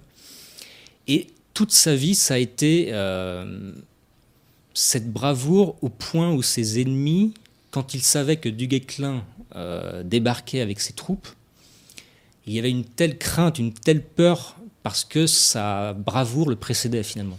Et il n'était pas petit, euh, du Guesclin Il était, euh, bah, il était disgracieux, dirons-nous. Pourquoi je dis ça? Parce qu'il y a, ça remonte maintenant après de 20 ans de ça, j'étais allé, peut-être un peu moins, mais j'étais allé, tu sais, au, au tombeau des rois de France à Saint-Denis. J'invite les gens à y aller d'ailleurs. Et Et voilà, il y a du Il. Et sa tombe est tout petite, donc on le voit, et il pose avec la, Mm. comme ça. un gisant, quoi. Enfin, oui. Et euh, ça, ça, même si t'es pas catholique, je pense que ça en impose, tu vois. Et d'ailleurs, j'invite les gens à aller euh, à la basilique de Saint-Denis. Et dans la, dans la basilique de Saint-Louis, il y a un ossuaire dans lequel il y aurait les os des différents rois de France qui ont été profanés La Révolution. pendant la Révolution, qui est un des moments, la profanation de la basilique Saint-Louis, c'est un des moments les plus sataniques Ouais. de l'histoire de France. hein. Euh, c'est un châtiment pour la France, mais c'est un des moments où l'action du diable est euh, la plus puissante. Profané à mort, il n'y a pas plus abject. C'est euh, ah non mais c'est monstrueux. Euh, et même je crois que euh, le tombeau d'Henri IV est, est ouvert, Mhm. il est exposé euh, à beaucoup de monde et Robespierre je crois qu'à un moment va venir sur le, le les lieux, va, va en prendre euh, des, euh, des poils de sa barbe je crois. Euh, très curieux. Mais bref, c'est un des moments les plus sataniques de l'histoire de France et je rapproche beaucoup ce moment-là euh, à l'épuration sauvage de 44. C'est vraiment des moments où on sent que le diable se déchaîne. Et euh, Oui, il n'y a plus de limite finalement. oui, voilà, exactement. Il n'y a plus de limite à la barrière Il n'y a plus rien, quoi. Voilà. Et d'ailleurs, c'est donc il était connétable de France. C'était une fonction militaire très très importante euh, à l'époque. hein. C'est euh, enfin c'est c'est le chef des armées quoi. C'est enfin chef des armées. C'est un, un grand chef militaire. Et effectivement, il a eu sa, sa, euh, une partie de sa dépouille puisque le reste était à Dinan euh, en Bretagne, mais euh, à, à Saint-Denis, qui est vraiment une preuve de sa considération auprès euh, Ouais. des rois Charles V et Charles VI. et on l'a oublié, mais à l'instar de Jeanne d'Arc, il a bouté les Anglois de France. Voilà. C'est qu'il y, y a eu une première expulsion des Anglois euh, vers 1380, c'était à peu près, non Mhm. Comme ça, non? C'était sous Charles V. euh, Du Guesclin Ouais. Oui, c'est le 14e, toute Ouais, voilà. deuxième moitié du 14e. Donc, euh, et il y aurait des séries à faire là-dessus, hein, sur Du Guesclin aussi. hein? Alors, j'ai connaissance de quelques personnes qui y travaillent. Donc, je t'en dirai plus quand ce sera. Mais en tout cas, les textes sont Ouais, mais je, je maîtrise, je, je maîtrise la télépathie aussi. Voilà. C'est-à-dire que ce sera pas sur des Guesclin, mais c'est sur Ouais, son homologue dont j'ai évoqué le nom tout à l'heure. C'est-à-dire qu'effectivement, ces héros, euh, ces chevaliers, euh, je vais reprendre l'exemple de, Saint-Louis, c'est-à-dire que quand il est euh, fait prisonnier à Damiette, il y a son, connétable qui est devant la porte, là où, Saint-Louis, avant d'être fait prisonnier, il est seul à affronter les Sarrasins qui veulent entrer pour récupérer Ouais, déjà, Saint-Louis, déjà, ouais, ouais. seul à affronter je ne sais pas combien de Sarrasins Oui, c'est c'est rarement du 1 contre 1. Oui, oui, oui. avec son épée en se disant jusqu'à la mort, je vais protéger mon souverain. Évidemment, la fin euh, est inévitable, il va, y- il va y mourir. Mais simplement, ce, Ah, bah, c'est le panache à la française. hein. ah, c'est Bretonneau, euh, bre- breton, euh, bre- franco-breton, on va dire c'est comme ça. C'est ça, c'est-à-dire qu'effectivement, euh, Du Guesclin était à la fois euh, très admiré en Bretagne, parce que c'est quand même quelqu'un juste titre. à juste titre, mais il a servi la couronne de France aussi. Donc à un fait. petit peu cette dualité euh, qui était typique de l'époque. On va reprendre quelques questions, euh, Victoire Oui. Pour notre ami Merci à Robineau euh, pour son don. Il nous dit pour sauver la France, devenez libertarien. Je sais pas ce que ça veut dire, mais bon, voilà. De toute façon, tant, tant qu'il lâche du bif, euh, il peut lâcher des coms comme ça, il a pas de problème. Euh, une question de JN. Connaissez-vous des livres qui, à l'instar de la vie euh, de Saint-Louis de Joinville, ont ce souffle épique et vrai et qui traitent de cette époque, euh, de cette période trop méconnue? Ah bah, Il y a tous ceux déjà que notre ami a présentés. Hein. Oui, oui, mais il y en a beaucoup, beaucoup. Enfin, Effectivement, Joinville, c'est un petit peu difficile à lire parce que effectivement, c'est le style, euh, c'est un contem- Joinville, c'est un pro- très proche de Saint-Louis, c'est un contemporain de Saint-Louis qui a écrit sa première euh, biographie, qui est sortie au tout début du XIVe siècle. Et euh, faut le lire parce que c'est intéressant, c'est une source première, un document. c'est un document historique. euh, mais pour ceux qui veulent découvrir la vie de Saint-Louis, je ne conseille pas euh, Joinville, c'est-à-dire que c'est un petit peu ardu à lire quand même. D'ailleurs, à ce sujet, on peut le dire que tu prépares un bouquin sur Saint-Louis? Alors voilà, c'est-à-dire qu'il faut, il fallait absolument, euh, dans l'esprit de la chaîne, c'est-à-dire d'être pédagogique et d'être synthétique, très souvent, et d'ailleurs ça rejoint cette question, c'est intéressant, on m'a posé la question, c'est qu'est-ce que tu conseilles euh, comme livre pour découvrir Saint-Louis? Et vu- sur tout ce que j'ai lu- pu lire de Saint-Louis, euh, ce sont souvent des, des sommes d'historiens, euh, parf- parfois ouais, pas indigestes, mais En fait, l'approche est compliquée. non accessible pour un non-initié. C'est ça. Voilà. Et donc, un livre synthétique sur ce règne pour comprendre l'essence de ce règne, pour donner envie après de lire des livres plus compliqués, chose qui m'est arrivée quand j'ai découvert ce, premier livre, d'ailleurs je peux le conseiller aussi, qui n'est pas très long. Sur, donc c'est aux éditions Saint-Rémy, euh, La vie de Saint-Louis, son gouvernement et sa politique, que je peux conseiller, qui se lit très bien, on l'évoquait tout à l'heure, euh, qui est une très belle plume. Et donc c'est ce que je, m'évertue- je suis en train de faire, c'est-à-dire euh, un livre synthétique sur sa vie pour comprendre l'essentiel, enfin retenir l'essentiel de ce qu'a été la vie de Saint-Louis. Donc j'ai envie de lui répondre, attendez le mois d'avril, Mais j'attends avec impatience le mois d'avril. parce que pourquoi le mois d'avril J'ai hâte de lire ton bouquin. parce qu'il est du 25 avril, c'est la sa date de naissance. Et tu reviendras ici pour en parler. Avec grand plaisir. Donc je conseille aux éditions Saint-Rémy le livre que j'évoquais tout à l'heure. Pour ceux qui veulent, euh, qui sont un petit peu plus motivés, je vais conseiller un auteur qui est Jacques Le Goff, Mhm. qui a écrit une somme qui est, euh, qui est un annuaire hein, sur la vie de Saint-Louis. Ça fait 1200 pages, hein, donc ça peut rebuter. Mais c'est un livre tellement complet sur à la fois son histoire, qui est même pas la moitié du livre, et l'autre partie sur euh, l'aspect plus. euh, euh, alors sur, sur son environnement, ses proches, etc., pour comprendre qui est autour de lui. C'est très important ce qui est autour de lui, qui est autour de lui. Et, euh, et là, c'est quand même un historien plutôt marxisant, Mmh. Le Goff, même si c'est un éminent historien du, 20e. Et même lui, quand on lit sa vie, il le présente comme un roi Christ. C'est son, c'est son terme. Euh, donc je peux conseiller ce livre-là qui est vraiment extraordinaire, mais c'est pour les gens un peu plus motivés, puisque je le répète, on est à 1200 pages. Oui, oui. Autrement, édition Saint-Rémy, et autrement, vous avez euh, Siveri, euh, vous avez euh, différents historiens euh, qui ont pignon sur rue et qui sont plutôt objectifs sur. Alors je déconseille un, ouais, vas-y, des conseils. Moi aussi, je suis du genre à déconseiller, moi, tu vois. donc, C'est pas un livre, c'est le documentaire que France 2 avec Stéphane Bern a fait sur Saint-Louis. ouais. Euh, c'est pas qu'il est euh, mal fait, je serais, Malveillant, on va je dire serais, ça je serais personne pour euh, prétendre dire ce qui est bien fait, mais j'étais surpris de voir qu'ils ont validé tous les poncifs sur Saint-Louis, Mmh. euh, surtout celui sur les Juifs. Mais on, pourra, on sera amené à en reparler, On en etc au mois ouais. sur les croisades et ils ont éludé totalement la colonne vertébrale du règne de Saint-Louis qui était sauver son âme et celle de son peuple. C'est le fond du problème. Et, et- et je vais te dire, Sa vie est dirigée par ça et ils ont éludé la partie euh, euh, ouais, ouais, bien sûr. mystique. Mais tout ton travail vise à redécouvrir cette France véritable, c'est-à-dire cette France catholique qui visait à ce que les âmes aillent au ciel. C'était Voilà. sa seule préoccupation. Mais évidemment, et de toute façon, que celle-là qui compte. C'est la fameuse phrase des, des évangiles que j'ai plus en tête, mais à quoi ça sert de gagner le monde si on va ciel à la fin, quoi. hein Bon, bah, Et d'ailleurs, voilà. euh, le, le proverbe dit on juge un arbre à ses fruits, je crois. Ouais, ouais, tout à fait. Et donc, il vous suffit de, con- enfin, de découvrir le XIIIe siècle pour vous rendre compte que, alors, c'est pas dû qu'à Saint-Louis, c'est surtout, comme je le, je le- je le répète, à l'esprit du XIIIe siècle, c'est-à-dire que tout, tout l'entourage de Saint-Louis, à l'image de sa mère qui est juste extraordinaire, qui est Blanche de Castille, euh, tout l'entourage de Saint-Louis, le XIIIe siècle tout entier, toutes les, f- les, tran- les, les franges de la population sont animées par ce désir euh, De, de sauver leur âme. C'est Et, hallucinant.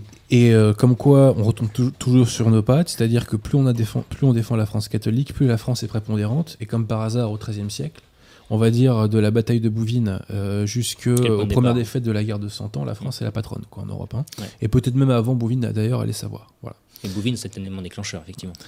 Ma chère Victoire, as-tu d'autres questions à tout Oui. hasard? Une question de Simon Maté.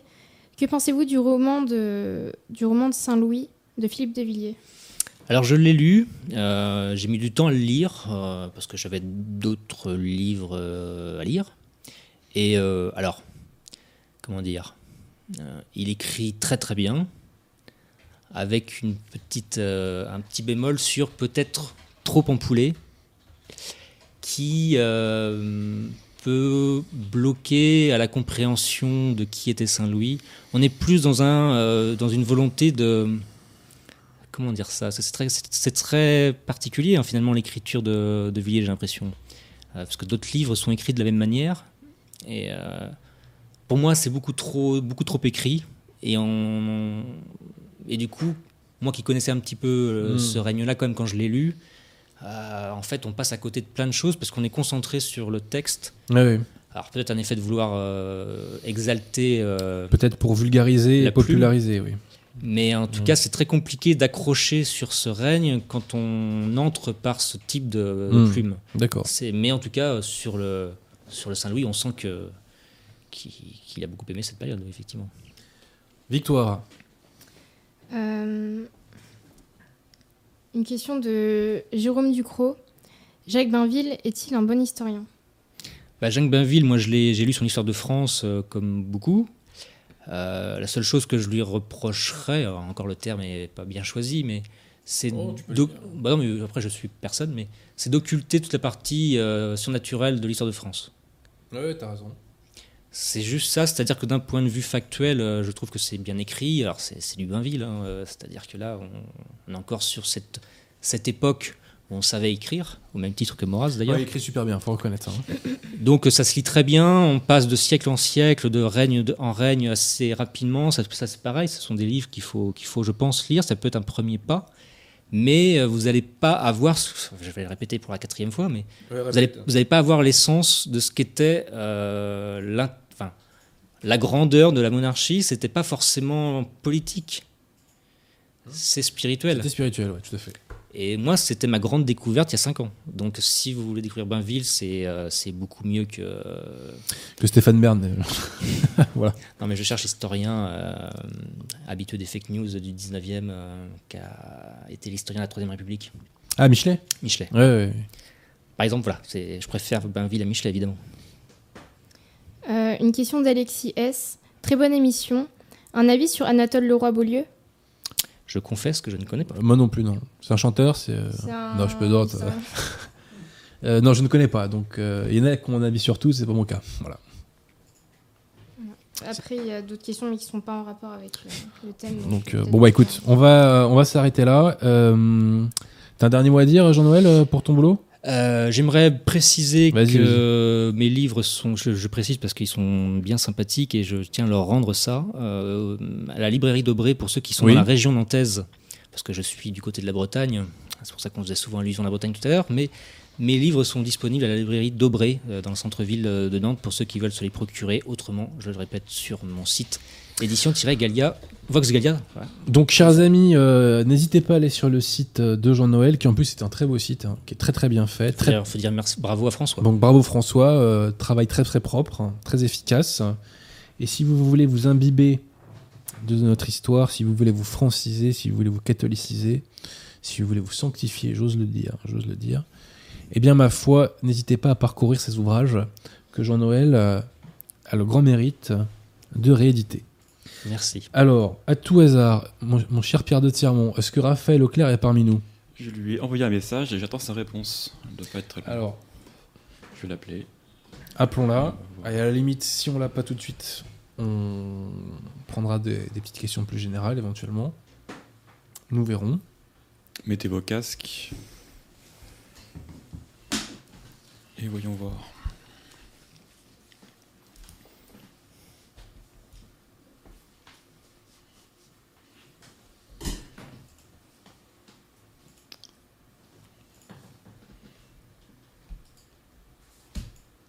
Oui, Raphaël, tu m'entends? Parfait. Bah écoute, euh, Parfait. Bah, écoute, la parole est à toi, tu peux y aller. Merci, bonsoir à tous. Bonsoir. Euh, ça va, vous me voyez bien? Moi, je t'entends, moi. C'est bon? Très bien, ok. On dit oui au niveau donc, de euh, donc, bonsoir à tous. Euh, ce soir, euh, je vais parler euh, d'un trait particulier de notre, de notre pays, de notre culture. Et j'ai intitulé cette chronique Le sadisme et la société française. Donc, il se trouve que récemment, j'ai vu la bande-annonce d'un film avec Franck Dubosc qui s'appelle Toute ressemblance et qu'il il s'agit d'une description du monde des médias, d'un présentateur vedette où, alors le film n'est pas encore sorti, je ne l'ai pas vu, mais de ce que je comprends, il va s'agir de tous les excès qu'on peut constater euh, dans ce milieu, donc euh, de filles faciles, d'argent facile, de batailles d'ego. Bref, bon, rien de bien nouveau. Surtout que quand, quand on voit la bande-annonce, on se demande vraiment s'il s'agit là d'une euh, critique de ce milieu-là ou au contraire si on n'essaye pas de faire rêver euh, la jeunesse ou euh, par exemple les gilets jaunes qui n'arrivent pas à finir leur fin de mois en leur montrant comme ça un monde plein de paillettes, euh, superficiel et où la vie est, est facile. Mais donc ce film, je ne pense, pas qu'il retienne beaucoup mon attention, mais en revanche, il m'a rappelé un autre film sur un mania de la presse, un film qui est sorti il y a un certain temps déjà et que sans doute beaucoup ont vu, qui s'appelle Le Jouet. Donc, c'est un film qui est sorti en 1976, un film de Francis Weber. Euh, et donc, euh, c'est un film qui se passe euh, pendant les Trente Glorieuses et qui parle déjà de la menace d'un monde, la menace qui plane, sur la société française d'un monde du travail inhumain. Donc, l'intrigue, c'est un chef de journal qui, euh, qui euh, comme on pourrait avoir aujourd'hui un, chef d'un très grand groupe, comme on aurait aujourd'hui euh, Bolloré ou Bernard Arnault ou Bouygues, par exemple, donc qui est tout puissant euh, dans les médias et dans l'espace public.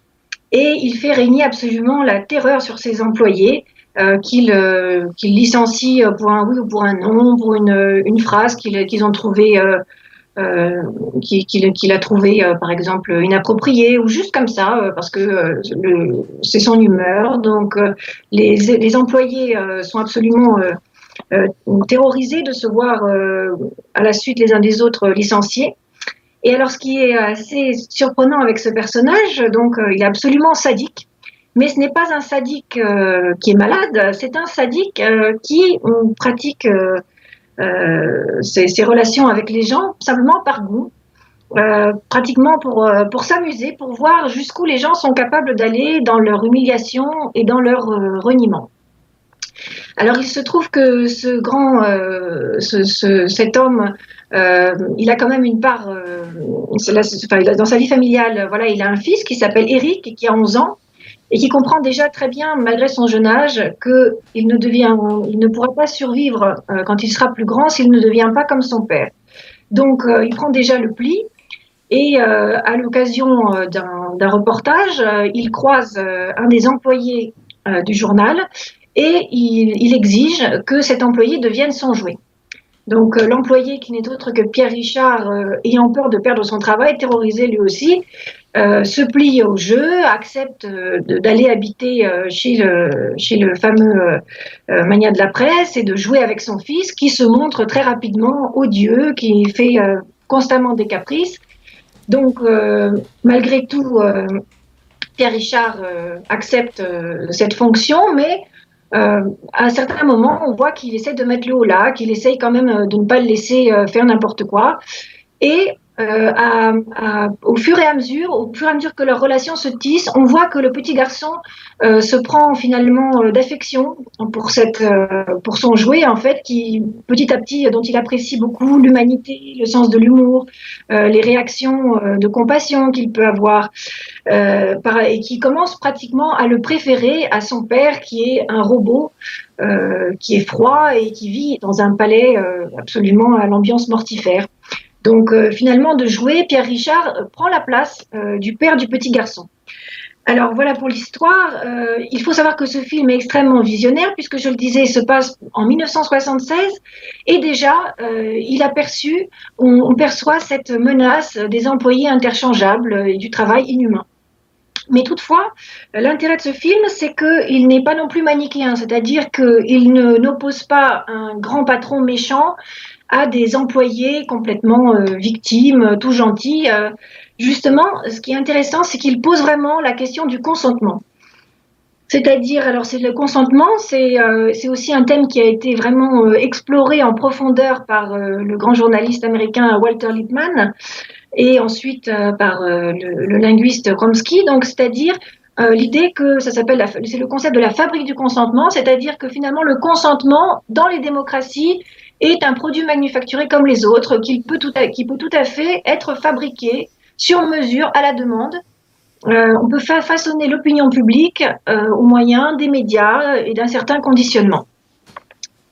Euh, donc voilà, j'ai vraiment, ce film m'a vraiment marqué et surtout j'ai très envie d'en parler parce que j'ai l'impression qu'il n'a pas été compris parce qu'on peut voir juste, une on peut y voir simplement une comédie d'un enfant capricieux, mais moi, à mon avis, ce qui est au centre de ce film, c'est vraiment le sadisme le sadisme du, père et euh, également le masochisme de ses employés qui se plient finalement puisqu'on se rend compte que tout, toute la société est complice euh, de, cette, euh, de, ce travers. Notamment, il y, a un, il y, a un, moment qui est extrêmement poignant dans le film, qui, qui, fait un peu de froid dans le dos. Alors, à un moment, donc le, le, directeur, le président du journal a toujours son vice-président qui est toujours à son service, qui peut appeler réveiller jour et nuit. Et euh, tout d'un coup, ils sont en train de parler de la revue de presse. Et puis le, le président dit à, son, à son vice-président euh, Alors, vous allez enlever votre pantalon et vous allez faire le tour de la rédaction en, slip. Et alors, le, le, vice-président dit Pardon, monsieur le président. Et donc, le président dit Allez, faites-le. Et alors tout d'un coup, on voit le vice-président qui s'exécute. Et le président l'arrête et lui dit, mais d'entre nous, qui est le monstre? Moi qui vous demande de le faire ou vous qui acceptez de faire n'importe quoi de ce que je vous demande? Et donc c'est vraiment cette question euh, du consentement euh, et du sadisme. Et il me semble que c'est vraiment un trait euh, vraiment central de la société française en particulier, notamment et qu'on observe à travers toute la culture en fait, toute notre culture que ce soit par exemple euh, déjà dès la cour de Louis XIV, on peut voir par exemple dans le film Ridicule où on voit très bien les courtisans qui euh, s'ingénient à s'humilier les uns les autres. Euh, que ce soit aussi chez Sade, l'écrivain, qui effectivement a parlé énormément de, dérives sexuelles, mais qui sont, selon moi, plutôt la métaphore d'un sadisme psychologique. Et plus récemment également, Welbeck, qui, dans Soumission, comme il le dit lui-même, le livre Soumission n'était pas, euh, le sujet n'était pas l'islam à proprement parler, c'était plutôt un roman, comme il l'a dit dans une interview, sur la trahison, sur le renoncement de soi-même. Sauf que, à la différence du jouet, qui fait le portrait d'un sadique, euh, Welbeck, lui, euh, fait le portrait de quelqu'un qui est masochiste, qui, renonce à lui-même et qui cherche constamment à se mettre en situation de se renier. si on prend également un exemple encore plus lointain, euh, on peut prendre pensée aussi au livre de Job, puisque on se rappelle, Job a été puni par Dieu. Euh, alors ça, c'est mon interprétation, parce que il vivait dans la crainte. Il, euh, il, était un croyant, mais un croyant qui était l'esclave de Dieu. C'est-à-dire qu'il avait constamment peur de, du coup de bâton, qui avait peur d'être puni s'il faisait mal, au lieu de vivre en homme libre qui affirme sa foi, qui affirme euh, ce en quoi il croit. Et je pense, selon moi, mon interprétation, encore une fois, ça, n'engage que moi, mais qu'il a été effectivement puni parce que finalement, il était indigne de lui-même. Et en revanche, lorsqu'il a compris ça, quand il a commencé à vivre, euh, à ne plus vivre dans la crainte, plus exactement, euh, c'est là que Dieu lui a accordé toutes ses grâces. Voilà, donc je pense que c'est vraiment un trait fondamental de notre société. Et on peut encore prendre un exemple tout récent, par exemple, si on pense aux Gilets jaunes, je pense vraiment que euh, le, mouvement, des Gilets jaunes a été, il faut le dire, euh, en tout cas dans les médias, un échec. Mais euh, il ne faut pas se leurrer, car si toute une part de la population ne s'était pas réjouie de voir les Gilets jaunes se faire molester par la police, que ce soit l'hyperclasse qui profite de la globalisation ou la partie de la population qui vit euh, au crochet de, l'État. Eh bien, si tous ces gens-là n'avaient pas trouvé jouissif de voir les gilets jaunes se faire arracher des mains et des yeux, eh bien, les gilets jaunes auraient eu du soutien et ils auraient remporté la partie. Donc, il faut, je pense que c'est un ressort extrêmement important qu'on n'a pas tendance à, prendre en compte euh, quand on parle de vie politique française. Euh, c'est quelque chose, voilà, qui est, qui, auquel chacun de nous est confronté. Et euh, je pense que nos malheurs ne sont pas dus, euh, comme certains voudraient le dire, aux immigrés, à la globalisation, aux oligarques, aux banquiers, ceci. Je pense qu'ils sont profondément dus à nous-mêmes, à nos reniements, à nos doutes, à nos hésitations. Et je pense que nous n'avons rien à perdre et tout à gagner à affirmer euh, ce en quoi nous croyons et notre identité. Voilà. Merci ma chère Raphaël. Et effectivement, tu soulignes une question qui est absolument capitale, qui est euh, la compromission du peuple avec le mal. Et il euh, y a une question qui l'illustre très très bien, euh, plutôt un sujet qui illustre très très bien ça, c'est la question de l'avortement. Donc l'avortement qui est un assassinat, nous le savons, et on nous parle toujours de Giscard et de Simone Veil. Et effectivement, dans l'au-delà, ils auront des comptes à rendre pour ce qu'ils ont fait pour la législation de l'avortement et pour la promotion de l'avortement qui s'en est suivi ensuite. Mais, par la suite, c'est pas Giscard et Simone Veil qui ont fait les X millions d'enfants qui se sont fait tuer derrière. Premièrement. C'est pas eux qui, à titre individuel, ont fait le choix donc de liquider euh, ces enfants. Ça, c'était le choix des parents. Parfois dans des conditions de détresse, sans doute, mais pas toujours. Et ça ne justifie pas l'assassinat euh, par ailleurs, hein, en passant. Euh, voilà. Et ensuite, ce ne sont pas eux qui ont pratiqué l'avortement, parce que euh, il faut, quand on va avorter, ensuite, il faut trouver un praticien pour le faire. Bon. Donc, certes, les élites ont donné une impulsion maléfique, mais si la société était restée saine, pure et catholique, ils auraient pu faire passer toutes les lois qu'ils veulent, on n'en aurait rien à faire. Or non, le peuple les, a validé ça. Et aujourd'hui, les François sont, je pense, largement en faveur de l'avortement. Alors que c'est euh, quand on sera sorti de cette espèce d'état d'hypnose dans lequel nous sommes, on se rendra compte qu'il n'y a rien de plus barbare que cet avortement de masse. Nous sommes une société d'élimination qui repose sur l'extermination à la naissance de une vie à naître sur quatre. Mhm. C'est proprement terrifiant. Et, et donc, ce ne sont pas seulement les élites qui sont coupables, c'est une partie du peuple aussi qui est coupable. Et ça, il faut insister là-dessus et il faut mettre cette partie du peuple en accusation. C'est pas parce qu'on est du peuple qu'on est vertueux. Voilà. C'est plus compliqué de se réformer soi-même et c'est tellement plus facile euh, de trouver euh, quelqu'un responsable de tout de mots. Mais c'est plus dur de se réformer soi-même. Bien sûr, mais sachant que quand euh, on, on, professe la foi catholique et qu'on la met en œuvre, on est invincible. À titre individuel. C'est une armure assez efficace.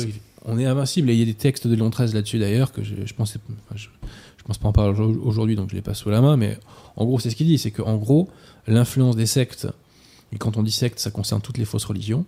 Euh, dans le langage, dans le langage euh, je veux dire, euh, véritable de l'Église catholique, hein, dans le langage scolastique, l'influence des sectes serait nulle si le peuple et les institutions, j'insiste sur et les institutions, c'est en lien avec une future publication des éditions Altitude, avaient continué de professer la foi catholique. Voilà.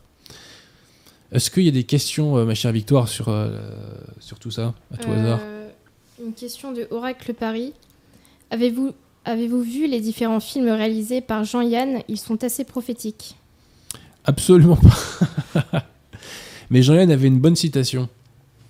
Il disait Il y en a eu beaucoup. Hein. Je ne mens jamais, sauf lorsque je lis les journaux tout haut. C'est pas mal. C'est pas mal ça quand même, non? Donc euh, voilà. À tout hasard, est-ce qu'il y a des euh, questions avec toi? Ah, en tout cas, Raphaël, tu soulèves un point euh, qui est pour moi fondamental euh, et qui, euh, qui, en fait, ce qu'il faut bien mesurer, c'est que la France ne s'en sortira pas uniquement parce qu'on a voté les bonnes lois à l'Assemblée. La France s'en sortira quand son peuple aura réformé ses mœurs.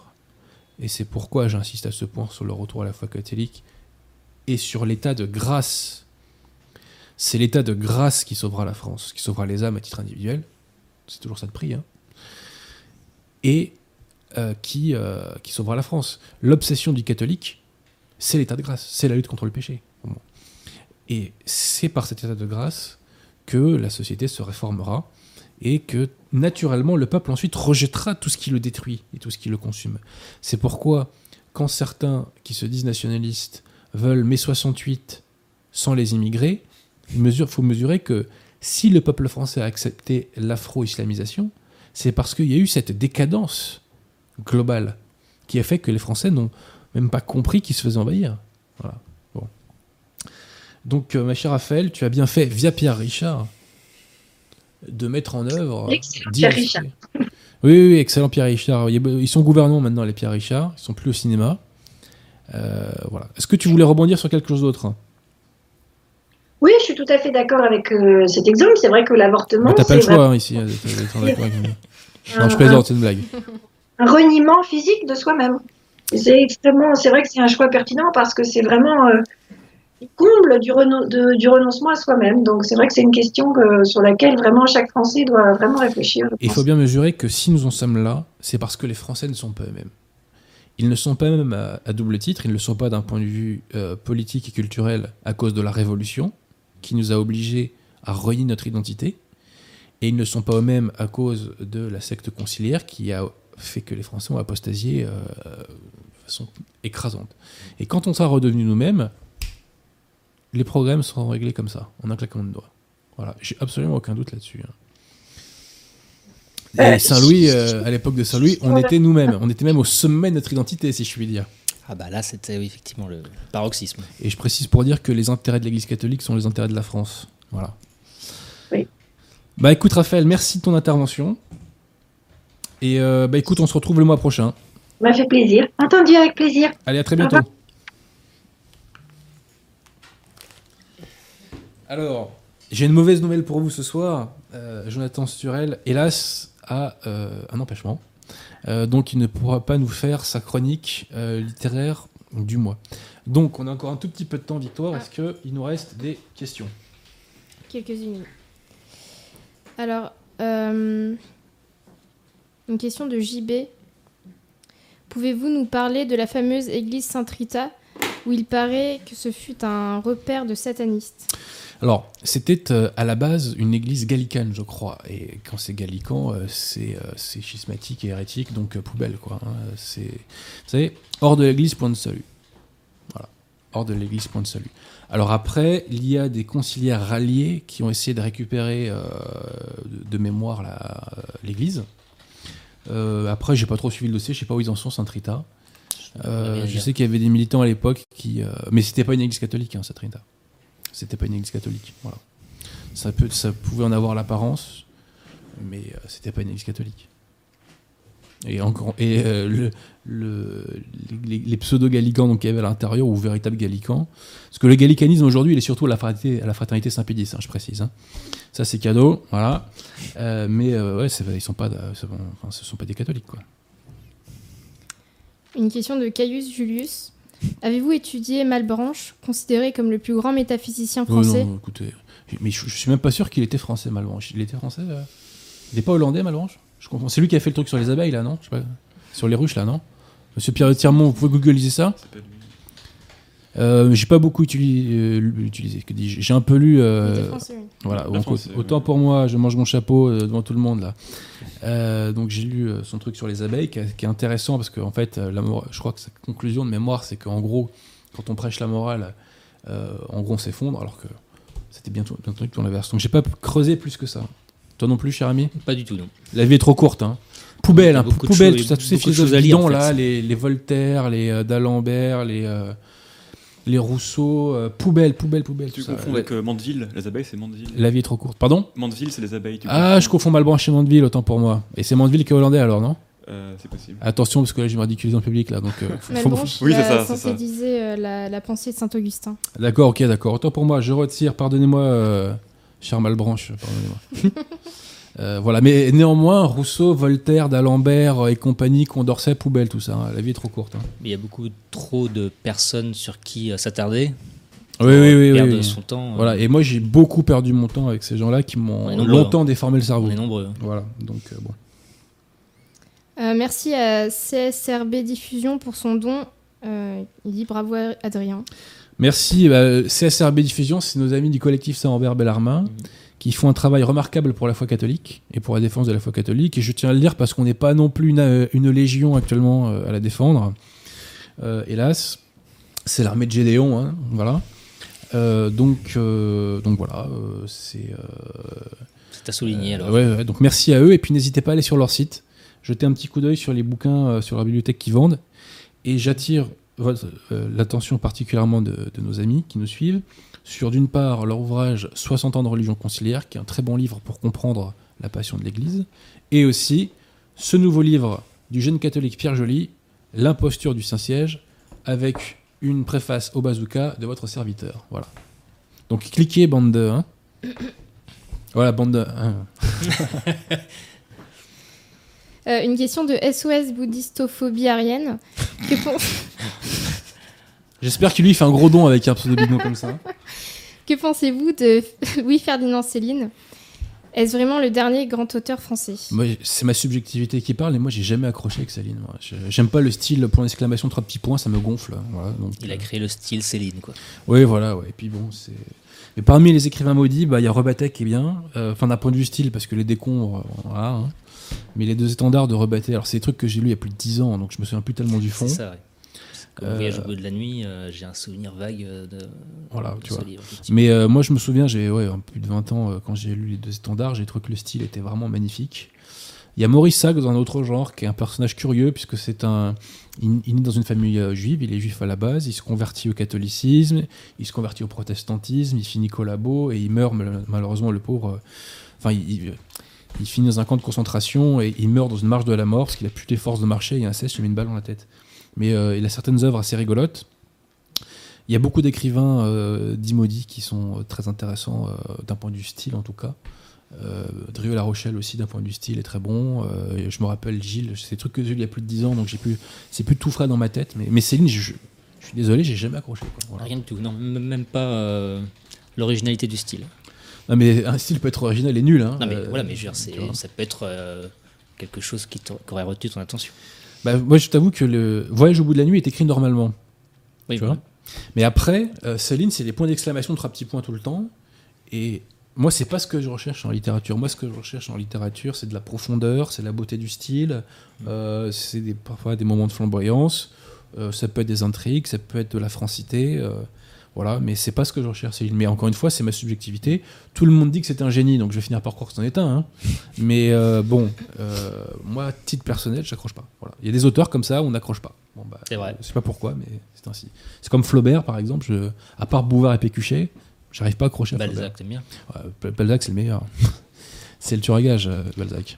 Ça Il est presque aussi bon que Yann Moix, tu vois. Il est... Non, c'est une blague, ça. hein, Ah, Tu comprends tout, euh, tout un siècle avec Je précise parce que bon, il y a des trolls qui sont un peu. euh, voilà. donc, ouais. Victoire, as-tu d'autres questions? Une autre question de SOS bouddhistophobie arienne. Oui, mais il faut qu'il lâche du pognon, euh, SOS. Plus votre pseudo est bidon, plus vous devez lâcher un billet euh, gros. Voilà. J'ai une question intéressante et amusante. Ah. Avant que le christianisme n'existe, les centaines de millions d'homo sapiens qui ont vécu ne sont pas allés au paradis? Les, euh, les hominidés an- et les hominidés antérieurs, pardon. Alors déjà, avant le catholicisme, il n'y a pas des centaines de millions d'homo sapiens, il doit y en avoir beaucoup moins, parce que on était un milliard, on a atteint le 1 milliard d'êtres humains, je crois, en 1900. Je crois. Mmh. Euh, alors attends, tu peux répéter la question euh, je, je me souviens plus trop. Euh, il demande si- s'ils ne sont pas allés au paradis et euh, les hominidés antérieurs. Alors, les justes, ça c'est deux fois. Les justes qui sont morts avant la venue du Christ, le Christ est allé les chercher dans les limbes pour euh, les, emmener au ciel. Donc, euh, combien en avait, ça, ma foi, il n'y a que le bon Dieu qui est au courant. hein. Je suis incapable de, dire, euh, le nombre. Et d'ailleurs, le mois dernier, et là, mea culpa, on avait évoqué le yoga et euh, un homme d'église m'avait indiqué un livre contre le yoga, euh, écrit par un clerc. Et euh, donc, il faudra me le rappeler pour que le mois prochain, je, je recite son nom à cet ouvrage. Voilà. Je dis ça parce qu'il y a bouddhiste dans le nom de l'intéressé, donc ça m'a fait euh, penser. euh, voilà. Une question de Aizen Deus. Y a-t-il une, réconcili- une réconciliation possible entre protestants et catholiques devant la menace de l'islamisation grandissante? Euh, bah, il y aura réconciliation euh, quand euh, ils se convertiront, quoi. Voilà, c'est tout. C'est euh, En fait, c'est souvent ce qui revient, c'est euh, le compromis face à un ennemi. Alors, c'est une question. Oui, oui, non, mais on transige pas. On faut jamais transiger sur les principes. Voilà, mais c'est- complexe aussi comme approche, quoi. Bien sûr. Après, il y a des gens bien partout. Donc on peut toujours. Il y, a des- il y a des gens bien partout. Et il y a des salauds partout. Voilà. Donc on peut trouver des gens bien dans tous les groupes culturels, euh, spirituels, ethniques, Individuellement. euh, raciaux, tout ce que tu veux. Il y a des gens bien partout. Voilà. Donc à la limite, il peut y avoir une réelle fraternité d'armes avec les gens droits qui combattent pour la vérité. Mais nous, nous ne, tran- nous transigerons jamais sur la défense de l'Église et de son magistère. Une question de Louise Le Fennec. Avez-vous lu euh, les Confessions de Saint Augustin? Elle a écrit les. Et J'ai lu qu'en partie. euh, je l'ai lu qu'en partie. Non, les confessions, oui. Euh, je l'ai lu qu'en partie, les confessions de Saint-Augustin. C'est pas ce qu'il a fait de plus accrocheur. C'est ma subjectivité, voilà. Euh, donc, euh, ouais. Par contre, intéressez-vous à sa vie, quoi. Ouais, voilà. Et puis, il vaut mieux lire Saint-Augustin que, que les guignols dont, on a cité le nom là tout à l'heure. Vous voyez, euh, il, faut, il faut lire euh, Saint-Augustin. Mais si vous voulez. c'est comme, bon, oui, saint Thomas d'Aquin, c'est le plus grand philosophe de tous les temps. C'est dur. Hein. Mais on peut pas dire aux gens de commencer par saint Thomas d'Aquin. Voilà. La somme donc- théologique, c'est pas Exactement. accessible. Donc, commencez par Monseigneur Gaume. Maintenant, je vais prononcer le nom de Monseigneur Gaume sous le moindre prétexte à toutes mes émissions. Il faut commencer par Monseigneur Gaume, qui est, c'est ma subjectivité, le plus grand théologien français du 19e siècle. Il, Même- il pulvérise euh, Bossuet, même, même plus que le 19e siècle, t'as raison. Non, mais même pour un débutant. un- Oui, oui, c'est facile. C'est- Le traité du Saint-Esprit, c'est, non, non, enfin, c'est plus compliqué que. Oui, oui, Oui. on est d'accord. hein, bon. Ça demande un petit peu d'attention. Mais euh, c'est pour moi c'est le plus grand théologien. Il a un style de dingue. Euh, c'est extrêmement facile à lire. On peut commencer par d'autres ouvrages, euh, comme je crois qu'il en a fait un qui s'appelle de mémoire euh, Où en sommes-nous? Le titre pas très vendeur comme ça, mais c'est pareil. Ses ouvrages sur la Révolution sont vachement bien aussi. Voilà, là j'ai acheté récemment aux éditions Saint-Rémy les comment ça s'appelle, je crois, les bibliographies angéliques ou les biographies angéliques, j'ai oublié le terme, où il présente les noms de de chaque personnage du Nouveau Testament. Voilà, donc, Moi, je euh, conseille de la donc euh, lisez Monseigneur Gaume de la aussi, qui est un très grand, fait partie des très grandes Euh, époques. Quand vous lisez la conjuration antichrétienne, Ouais, très bon euh, livre. pour s'en remettre, parce que c'est extrêmement sourcé précis, c'est Ouais. hallucinant. Un livre que je conseille vraiment. hein. Et puis dans les, soufflant. dans les titans de cette époque-là, moi j'ai un chouchou aussi. Alors j'aime beaucoup les Abel il faut vraiment lire tous les Abel. Euh, parce que la, la question juive est traitée de façon délirante dans, dans les cercles dissidents, donc les Abel Eman vous apprennent comment l'aborder de façon catholique. Euh, et il y en a un que j'aime beaucoup, qui n'est pas très connu, qui est l'abbé Jean-Baptiste Aubry. Euh, et vraiment, l'abbé Jean-Baptiste Aubry, c'est pareil, c'est des perfusions de sanctification. Ces bouquins-là sont quasiment tous gratuits sur le site Saint-Libert, donc de la bibliothèque Saint-Libert. C'est gratuit, c'est en PDF. Allez dépouiller ce site, faites-moi plaisir. Une question de Cochon Rose.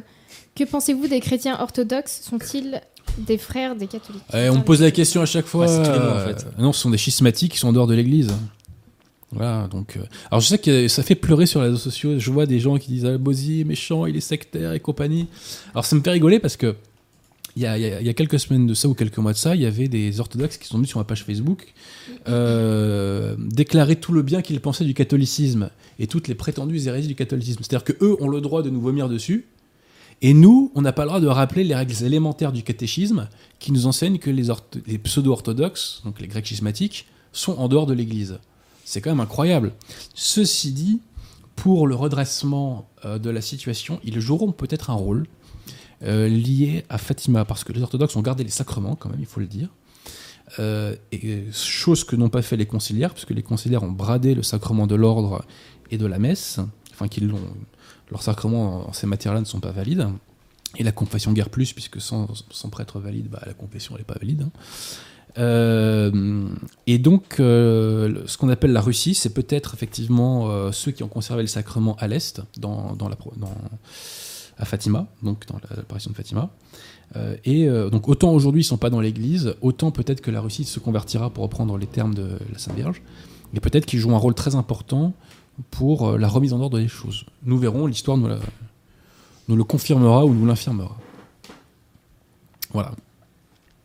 Et je répète que le catéchisme est très clair. Vous prenez le catéchisme du Concile de Trente, les, les, les, les schismatiques sont hors de l'Église. Voilà. Explicit lyrics, comme on dit dans le, dans le rap. Une question de Stuck on the Web. Trouvez-vous extravagant de penser que les différents aspects de la défaillance des hôpitaux, de la police, éducation, etc., ainsi que les catastrophes type Rouen, Notre-Dame, Ouais, je, vois, je, je- je vois venir. ouais. Euh, je crois que je sais pas s'ils sont orchestrés sciemment, mais en tout cas, il y a un facteur commun de leur décomposition à tous ces domaines-là. Vous suivez mon regard, on en a parlé tout à l'heure quand on parlait de continuité et discontinuité. Vous voyez ce que je veux dire? Voilà, ça, ça n'a pas facilité les choses, je pense. hein. C'est, euh, je pense pas qu'il y ait forcément une volonté. Alors, vous savez, parmi les gens qui font le mal, il y a deux catégories. Il y a ceux qui le font consciemment Mm. et ceux qui le font inconsciemment. Voilà. Euh, Donc, euh, il y a sans doute. Après, c'est toujours difficile. En tant que catholique, on ne doit pas juger le fort intérieur. Mais euh, on peut difficile de dire euh, qui se situe comme ça, mais au final, c'est la même chose. hein. Voilà, c'est que l'application des principes révolutionnaires aboutit à la décomposition de toutes ces choses-là. Voilà. Tu veux rajouter un truc? N'hésite pas à non, rebondir. je, je- Jean-Noël. je les invite vraiment à s'intéresser à, à ce qui s'est passé, qui est une période charnière de notre histoire quand même, c'est la, la Révolution française. Il s'est passé énormément de choses, c'est un sujet très clivant qui, euh, qui divise beaucoup. Allez, pour cause. hein. Euh, moi, je suis toujours effaré de voir euh, des, des Vendéens ignorer ce qui s'est passé chez eux. Quoi. Mmh. Et là, là, on- là, je me dis, c'est quand même dingue que ce soit occulté à ce point-là.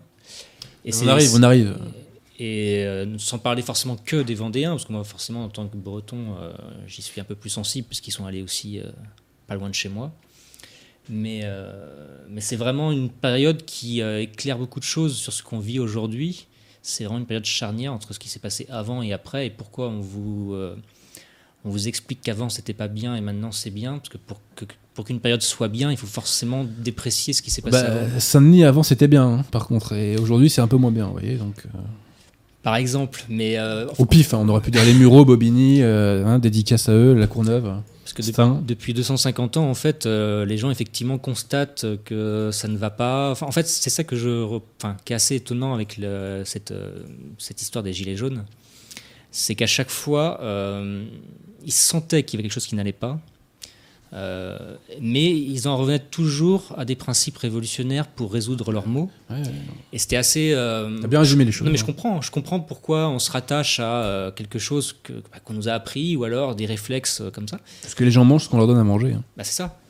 Et euh, j'ai constamment envie de leur dire, mais en fait, si vous en êtes là, c'est parce que, entre autres, c'est quand même sûr. beaucoup plus compliqué, mais il y a aussi cette part-là.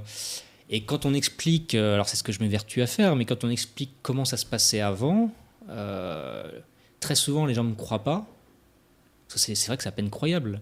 Mm. Euh, quand on parle, mais oui, mais en fait, alors, on a une liste de poncifs incroyable, mais euh, les, femmes votent depuis 45, euh, avant, euh, mais euh, s'ils s'imaginaient ce qu'était la démocratie au Moyen-Âge, ils seraient effarés. Bon, sachant que moi je suis pas un méga fan forcément du droit de vote. hein. Quand on voit euh, où ils nous ont emmenés, euh, on fait avec, on va dire ça parce qu'on n'a pas le choix, mais bon. Mais ce que je veux dire, c'est qu'ils pensent que tout le bien est arrivé depuis 250 ans, et que heureusement qu'il s'est passé ça, sans quoi euh, nous serions toujours en train de- d'être édentés. et, euh, ouais. Voilà. Je vois très bien ce que tu veux dire. donc je vous invite vraiment à vous concentrer, et ça répondra à beaucoup de questions euh, qu'on entend euh, dans tes émissions, euh, parce qu'en fait, tout ça, c'est le logiciel de départ. Quoi. Exactement. Et on n'échappe pas à cette problématique. Victoire, est-ce que tu as d'autres questions sous la main? Oui, une question de Arsène Lupin. Bien, euh, dédicace à Arsène Lupin. Jean-Noël est-il légitimiste? Euh. Attention là. Ouais, bien. Euh, pour moi, en Je fait, suis pas open comme mec, moi. Je suis pas- En fait, c'est-à-dire que les, les prétendants aujourd'hui euh, au trône de France, euh, ils ont le vernis de monarchie et ils ont l'intérieur euh, aussi vertueux que ceux que nous avons aujourd'hui. Ça, c'est le premier point. Et le second point, euh, c'est pas euh, l'homme qui fait le roi, c'est le sacre. Mhm. Donc, c'est-à-dire, c'est pas obligatoire que ce soit quelqu'un de la lignée Mhm. d'une lignée, puisque c'est pas ça qui Ouais, fait le sûr. roi. Avant que le roi soit sacré, on l'appelait le dauphin. Euh, il n'était roi qu'à l'onction au moment du sacre. Donc c'est pas parce qu'il est l'héritier d'une famille des Bourbons ou de je ne sais qui qu'il est de facto qu'il ne doit être que, enfin qu'il ne peut être que roi. Donc en fait, pour moi, euh, il y a beaucoup de spéculations hein, sur le sujet euh, de qui est Ouais, l'héritier. Pas de spéculation, c'est ni, l'un ni l'autre, c'est ni Orléans ni, euh, le, ni le fameux Ça ne-. Ça ne peut que euh, être dans le style, ce ne sera pas la même chose, dans le style d'un capet. C'est-à-dire qu'il y a quelqu'un qui sort, Bien sûr, oui. d'une part, c'est le sacre qui le fera roi, qu'importe qu'il souhaite de, et qu'il soit un héritier. Et puis aussi, petite précision, le roi de France est catholique. Les Français n'ont accepté Henri IV que suite à sa conversion. Or, je ferai remarquer que les deux oiseaux, là, ils sont pas catholiques. hein. Donc, ils sont au mieux conciliaires et encore, je suis même pas sûr. quoi. Voilà. Moi, je me concentrerai euh, sur des choses qui sont beaucoup plus euh, euh, voyantes et qui toucheraient peut-être plus de personnes non catholiques. C'est de savoir un petit peu, enfin, de découvrir un petit peu leur parcours. Oui, bien sûr. Et quand on voit leur parcours, euh, qu'est-ce. Quand c'est pas un banquier. euh, Il y, en a, c'est- il y en a un qui est plus BG que l'autre, ça c'est sûr, mais bon, c'est pas ça qui fait le grand roi, et d'ailleurs, on l'a avec du Guesclin. hein. Donc, euh, voilà. Voilà, donc en fait, pour répondre à la question, euh, Mais non. et c'est du pimpant, tout ça, c'est- pourquoi. C'est défend le- Si vous voulez être efficace politiquement, défendez la foi catholique et soyez, et soyez en état de grâce. Un contre-révol- contre-révolutionnaire conséquent est en état de grâce. hein. Donc dédicace euh, à tous les nationalistes et dissidents qu'on voit pas le dimanche matin là où il faut. Bref. Mais si vous allez au bout de votre réflexion sur quelle était, quelle était l'histoire de mon pays, naturellement, et c'est inévitable, Bah, bien sûr. même si vous ne, le voulez, vous ne le voulez pas, vous allez y arriver. Bah, évidemment. Mais c'est comme ça que moi, je suis arrivé. Moi aussi. Euh, voilà. Bon, voilà. Alors Victoire, est-ce qu'il y a encore des questions? Une question de Vernom. Euh, Êtes-vous pro Zemmour, pro euh, Golnadel, pro Marion Maréchal, pro Berkoff Bref, la vraie Mais- France catho de droite que vous défendez. Déjà, c'est pas la même chose. Euh, déjà, tous les gens qui sont anti-Zemmour, j'ai tendance à penser que s'ils n'étaient pas euh, bouddhistes, euh, enfin juifs, on va être très clair, euh, ils ne le tacleraient pas. Là où il est Zemmour, il fait avancer les idées dans notre sens ou dans un sens inverse, quand on se ment pas trop? Dans notre sens. Est-ce que ça veut dire pour autant que Zemmour va être le représentant de la droite catholique contre-révolutionnaire Je pense que lui-même ne dit pas ça, hein, à ma connaissance. Non, Voilà. mais la droite zémourienne euh, aspire à ce qu'il ait des responsabilités. À ce qu'il ait des responsabilités, mais Euh, la droite zéroïenne, c'est pas nous. Euh, voilà. Nous, voilà, on- Zemmour, on prend ce qu'il y a de bon, et puis pour le reste, euh, on a une distance prudente. Voilà. Donc, euh, c'est tout. Goladel, c'est autre chose. Il, est, euh, il, affiche, euh, il affiche ouvertement euh, le fait qu'il soit pro-israélien, ce que ne fait pas Zemmour, à ma connaissance. Je suis pas non plus un exégète euh, de la pensée d'Éric Zemmour. livre, visiblement, il est de plus en plus clair sur son. En tout cas, moi, dans les grands médias, je l'ai quasiment jamais entendu parler d'Israël, euh, Zemmour. Bah non. voilà. Donc, c'est. Alors, les gens vont dire que c'est un marraine politique, mais bon, quand quelqu'un est juif ouvertement, et c'est pas un marraine par définition, hein, je ferai remarquer. Voilà, donc Zemmour, on prend ce qu'il y a de bon à prendre. Ce qu'il a fait sur Pétain est un service qu'il a rendu à notre cause, et il faut être intellectuellement malhonnête pour dire le contraire. Voilà. Pour reprendre un petit peu ce que tu disais tout à l'heure, euh, dans une conférence, je ne sais plus laquelle, mais elle se retrouve facilement sur Internet. Il y a, à l'issue de la conférence donc de Zemmour, il y a un spectateur qui l'apostrophe, qui lui pose une question que je, que je rêvais de lui poser à Zemmour. Et il l'a fait, j'étais content. Et il lui disait si vous aimez tant la France depuis tant d'années, pourquoi n'allez-vous pas au bout? Ouais, ouais, Et pourquoi ne vous convertissez-vous pas? Pour aller dans ton sens. Ah, mais je suis d'accord. hein. que si tu vas au bout, et je pense que c'est là le problème. Mais il va pas au bout. C'est qu'il a, il a botté en touche d'une façon assez maladroite, et il n'est pas coutumé du fait d'être maladroit dans sa façon de répondre. Que c'est là où je trouve qu'il y a anguille sous roche, et que c'est. Moi, ça me fait peur. Enfin, Ouais, mais ça, c'est un procès d'intention. Ah bah, complètement. Donc, euh, ouais, mais tu Non, dois pas en faire. non. Ce qui- la réponse qu'il a donnée, c'est pas un procès d'intention. Ah oui, d'accord, autant pour moi. C'est ça qui te laisse supposer. Ah quoi. bah oui.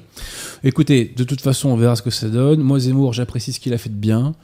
Il peut faire des erreurs, il peut dire des bêtises. Moi, je suis le premier à en dire de temps en temps des bêtises. hein. Personne n'est infaillible, à part le pape. Quand le pape, je parle le pape, je parle pas de ce monsieur, vous l'avez compris. hein. Euh, donc, euh, Zemmour, faut prendre ce qu'il y a de bon à prendre. Et puis pour le reste, voilà, Il faut dire ce qu'il on y a a une de- distance critique. faut prendre ce qu'il y a de bon, sans oublier de dire ce qu'il y a de, de Donc, mauvais. euh, mais tout le monde sait très bien que Zemmour n'est pas un contre-révolutionnaire. Moi, Zemmour, je le vois pas le dimanche. Il est parisien, je pense. Je le vois pas le dimanche matin, Zemmour. il voilà. va ailleurs. Donc, la, la- la- la remarque que je fais aux dissidents et aux nationalistes, je la fais à Zemmour aussi. J'ai dit le dimanche matin, pour Mmh. défendre la France, en Ile-de-France, avec un endroit où il faut être. un. Malheureusement, j'aimerais qu'il y en ait plus. Hein. Donc du coup, tu les vois quoi. Donc, euh, bon. Euh, mais euh, j'espère qu'il se convertira un jour pour, pour, pour le salut de son âme. J'espère que tous les non-catholiques, d'ailleurs. Moi, tous les dimanches, je prie pour la conversion des, des non-catholiques je fais la liste. hein, et j'espère qu'il se convertira. Euh, voilà, donc il, a- il, il- adhère pas à 100% à ce qu'il faudrait pour défendre la cause de façon la plus efficace et chirurgicale. Parce que c'est ça qui est révolutionnaire. Donc, S'il le faisait. Ouais, ouais, ouais, ça serait colossal s'il le faisait. Euh, et, euh, mais voilà, moi je note que sur l'affaire Pétain, je suis désolé, mais on n'a pas été beaucoup à bouger sur ce dossier-là. Euh, je dirais à grande et moyenne échelle. Et il a fait un bon boulot. Son émission chez Ruquier face à Léa Salamé, il est mythique. hein. En fait, on le trouve, extra- hein. on le trouve extraordinaire euh, dans, dans les débats et la télévision pour une raison toute simple, c'est qu'il est le seul à parler comme ça. Donc ça, ça révèle d'autant plus le caractère euh, exceptionnel du personnage dans le sens où on, on se réjouit de l'avoir au moins lui. Mais tu sais, Zemmour, il a un mérite, c'est la cohérence. C'est-à-dire qu'il est comme ça, Ça, c'est depuis plus vrai. de 15 ans. C'est vrai, c'est vrai. Il n'a pas varié sur son discours. Et avec lui, on peut parler sans forcément rentrer dans l'anathème. C'est fondamental. beaucoup chez que voilà, il avait, à l'époque, il n'avait pas pourri Dieudonné. Euh, je Non, sens que je suis pas diodoniste, mais vous Non, comprenez mais il ce que je veux dire. élégant, quoi. Voilà. Et euh, c'est un. Je pense qu'il est euh, intellectuellement honnête. Je le connais pas à titre personnel. Donc encore une fois, c'est comme dans tout individu, comme dans chaque cas. C'est-à-dire que on regarde et qu'est-ce qu'il y a de bon à garder et qu'est-ce qu'il y a de mauvais à enlever. Adrien Bozzi, il y a des choses à ne pas garder. Voilà, dans ses propos, dans ses écrits, il y a des choses à pas garder. Voilà, Bah, c'est pareil pour Zemmour. Euh, il n'est pas un contre-révolutionnaire a priori. Je dis bien a priori, je ne veux pas parler à sa place. Et c'est dommage et c'est problématique et c'est sa grande limite. Voilà. Donc, euh, mais je note que sur l'affaire Pétain, il a fait un sacré job. Et là, j'envoie un appel à Eric Zemmour. Si vous pouviez maintenant aller sur l'affaire Dreyfus, ça serait du lourd. Voilà. Ça serait Le du très lourd. message est passé. Invitez-le ici à la radio. Et peu de chances qu'il vienne, à mon avis, mais bon. Merci à Von Raunitz pour son don. Les rites religieux sont-ils l'expression culturelle de la race d'un peuple? Alors, je crois pas que cette question ait un sens, à vrai dire. Euh, la race d'un peuple, euh, bah, euh, je vois pas en quoi la messe Saint-Pie V est spécifiquement blanche, euh, puisqu'en fait, ce sont deux choses totalement différentes. C'est-à-dire que moi, je vais poser une autre question, moi. Est-ce que cette euh, tirelire est l'expression de la race d'un peuple voyez? Bon, bah, pense pas que la question ait beaucoup de sens. Donc, je suis un peu désarmé là pour répondre, ma chère Victoire. Jean-Noël. Mais Est-ce que tu comprends mieux la question que moi? Bah non, pas du tout. Mais euh, en fait, euh, y- la catholicité, le catholicisme est une religion universelle. La notion de race, euh, je la trouve assez étrange en fait. Alors non, elle est- sache que Pie XI défend la notion de race dans l'encyclique Mit Brennender Zorg, au même titre que celle de nation, tu vois. Et il dit que ce sont des choses importantes, mais à ne pas idolâtrer. Donc il faut défendre la nation, il faut défendre la race, il faut défendre, je sais plus, il fait toute une liste de choses comme ça. Et euh, en gros, il dit qu'il faut les défendre, mais il ne faut pas les idolâtrer. Voilà. Donc euh, saluons la mémoire de Pie qui lui aussi a fait quelques petites erreurs, mais c'est un peu facile de le faire avec le recul qu'on a. Euh, Et c'est voilà. ce que font quelques identitaires visiblement, non? Idolâtrer la race, c'est ce que tu sous-entends? Ah bah c'est parce que je sous-entends, je le dis, je pense assez clairement, non? Euh, Je rigolais. Voilà, tu vois, donc... euh, Surtout que bon, il vaut mieux avoir un physique d'arien quand on fait ça, quoi. Voilà, à bon entendeur. Moi j'ai les yeux bleus, hein. Moi j'ai les yeux bleus. Est-ce qu'il y a d'autres questions euh? Euh, non. Bon bah écoute, on va s'arrêter là. Euh, alors, on va se quitter avec euh, la chanson de Christophe Bézadache qui s'appelle Télévision, qui euh, à une autre époque, avec d'autres moyens médiatiques, aurait été ce qu'on appelle, alors je dis pas, euh, faut que je trouve un nom, un tube, voilà, on dit un tube. hein. On dit- aurait été un tube, euh, mélodie très accrocheuse. Euh, voilà, donc soutenez Christophe, soutenez son projet Ulule. Il faut que nous euh, arrivions à reconquérir tous les domaines de la société. Combat sur l'histoire, combat défense de la foi, par exemple. Peut-être demain, on va savoir combat euh, politique au sens électoral, au sens politicien du terme. On, on a un peu de mal à le voir comment aujourd'hui avec le rassemblement hétérosexuel, enfin le, le rassemblement na- national, pardon, hein, n'est-ce pas? Et le culturel Euh, surtout. Voilà, euh, il faut. De toute façon, c'est par la culture qu'on gagne. Exactement. Les émissions. Mais c'est par la société qu'on prend le pouvoir. C'est ça qu'il faut bien comprendre. C'est par la société et par, euh, bah, donc par la culture. Voilà. Donc il faut aussi reconquérir euh, la chanson. Donc j'invite les gens euh, qui nous écoutent et qui le peuvent, bien entendu, qui ont les moyens, à, à financer le projet de Christophe euh, via son projet Ulule pour qu'il continue de nous faire de bonnes chansons françaises. Voilà. Je vous dis donc à très bientôt. Jean-Noël, je te remercie. Merci beaucoup de m'avoir invité. Je remercie Pierre de Tirmont pour sa ténacité et sa rigueur. je Merci, remercie. Victoire pareillement pour sa ténacité et sa rigueur. Euh, vraiment, j'insiste sur le fait que c'est un travail d'équipe. hein, vraiment. Je vois euh, ça, je vois ça. euh, moi, je ne pourrais rien faire seul. Nous ne pourrons rien faire seul. Donc, il faut remercier toutes les personnes, vraiment, qui permettent donc à ce média de vivre. Et nous sommes là pour essayer d'injecter un maximum de qualité française, parce que c'est par la qualité française que nous gagnerons. Un peu de qualité catholique aussi de temps en temps. Je pense que le mois prochain, on va s'amuser en parlant du synode sur l'Amazonie. Euh, il va y avoir un Tu petit te régales en ce moment, Ah oui, non, mais Bergoglio, il envoie du lourd là. Il a tout donné, il lâche tout. Euh, donc, il a lâché les lions. Donc, euh, le mois prochain, je pense qu'on aura beaucoup de choses à dire. On reparlera de cet ouvrage-là. Je demande aux gens qui me font confiance de se procurer cet ouvrage. Vraiment, il faut défendre notre foi. Elle est plus attaquée que jamais. L'hérésie est plus puissante que jamais. Donc, vraiment, défendons notre foi. Euh, Il y a beaucoup de bons ouvrages qui sont sortis cette année. Bon, si je cite mon livre, on va dire que je fais mon autopromo. Ouais, mais il euh, bah voilà, mais bon, je pense que c'est pas trop un mauvais bouquin non plus, l'infaillibilité pontificale. Il y a eu euh, le bouquin donc quelques mois avant donc de- du collectif Sambert Bellarmin, mais pour rester en 2019, il y a le bouquin de Maxence Écart qui est très bon aussi. Voilà. Euh, J'en oublie. Il y a le bouquin de, de Guillaume Van Hazel, Guillaume Van Hazel qui a, je pense, un potentiel énorme. Euh, et euh, bah maintenant, voilà, il y a Pierre Joly qui lui aussi a un potentiel énorme. Beaucoup de nouvelles plumes catholiques euh, émergent. Ça, je pense que le système ne l'avait pas prévu. Et euh, c'est le combat numéro un, la défense de la foi catholique. Tout le reste en découle. Voilà. Donc merci à tous, merci à l'équipe technique, merci, Merci. à l'invité. Euh, et on se retrouve, je l'espère, le mois prochain.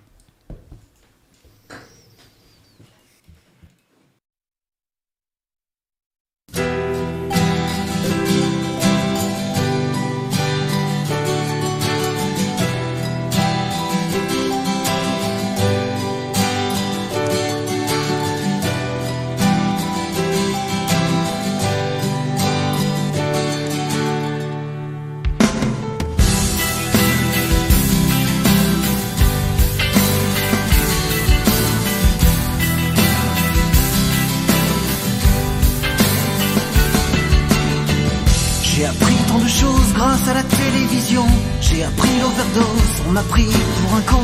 Cathodique à la messe, on a touché le fond. La France est une poubelle qui zappe ses traditions. J'ai appris le silence autour de la table. On m'a dit que les bornes pouvaient être le diable. J'ai appris le respect pour la lucarne des coupables. J'ai pensé que les deux tours étaient des châteaux de sable. Bah oui, moi j'y ai cru. J'étais jeune et un peu con.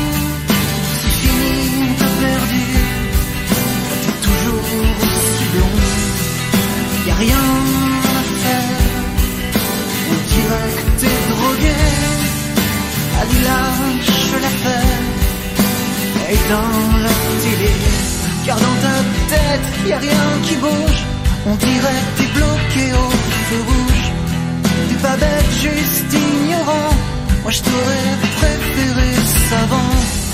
Tu fais dans le prêt à penser, royaume de lacunes, des clichés. Connu des programmes sur le bout des doigts, souvent fait de ce cube, une compagne sous mes draps. J'en ai mené des luttes qui n'en étaient pas, presque trouvé normal. On refuse le débat. J'en ai filmé des joints en scotchant sur les ondes, mis du temps à comprendre que la terre était ronde. Je me suis fait philosophe en refaisant le monde. Je me suis pris pour Bernard, le tueur de colombes. Que veux-tu à 20 ans Le cœur à gauche. J'aimais pas les méchants. Je faisais dans qui monte. Tu sais, j'ai pas changé. Juste un peu grandi. J'ai arrêté la télé. Et Drucker au tapis. Car chaque jour c'est la même chose, oui. C'est à peu près la même dose. Sur l'écran. Les droits de l'homme entre deux bombes, c'est la guerre contre le mal. Sur le plasma qui s'emballe, j'ai appris tant de choses grâce à la télévision. J'ai appris l'overdose, on m'a pris pour un con. Cathodique à la messe, on a touché le fond. La France est une poubelle qui zappe ses traditions. J'ai appris le silence autour de la table. On m'a dit que les bornes pouvaient être le diable.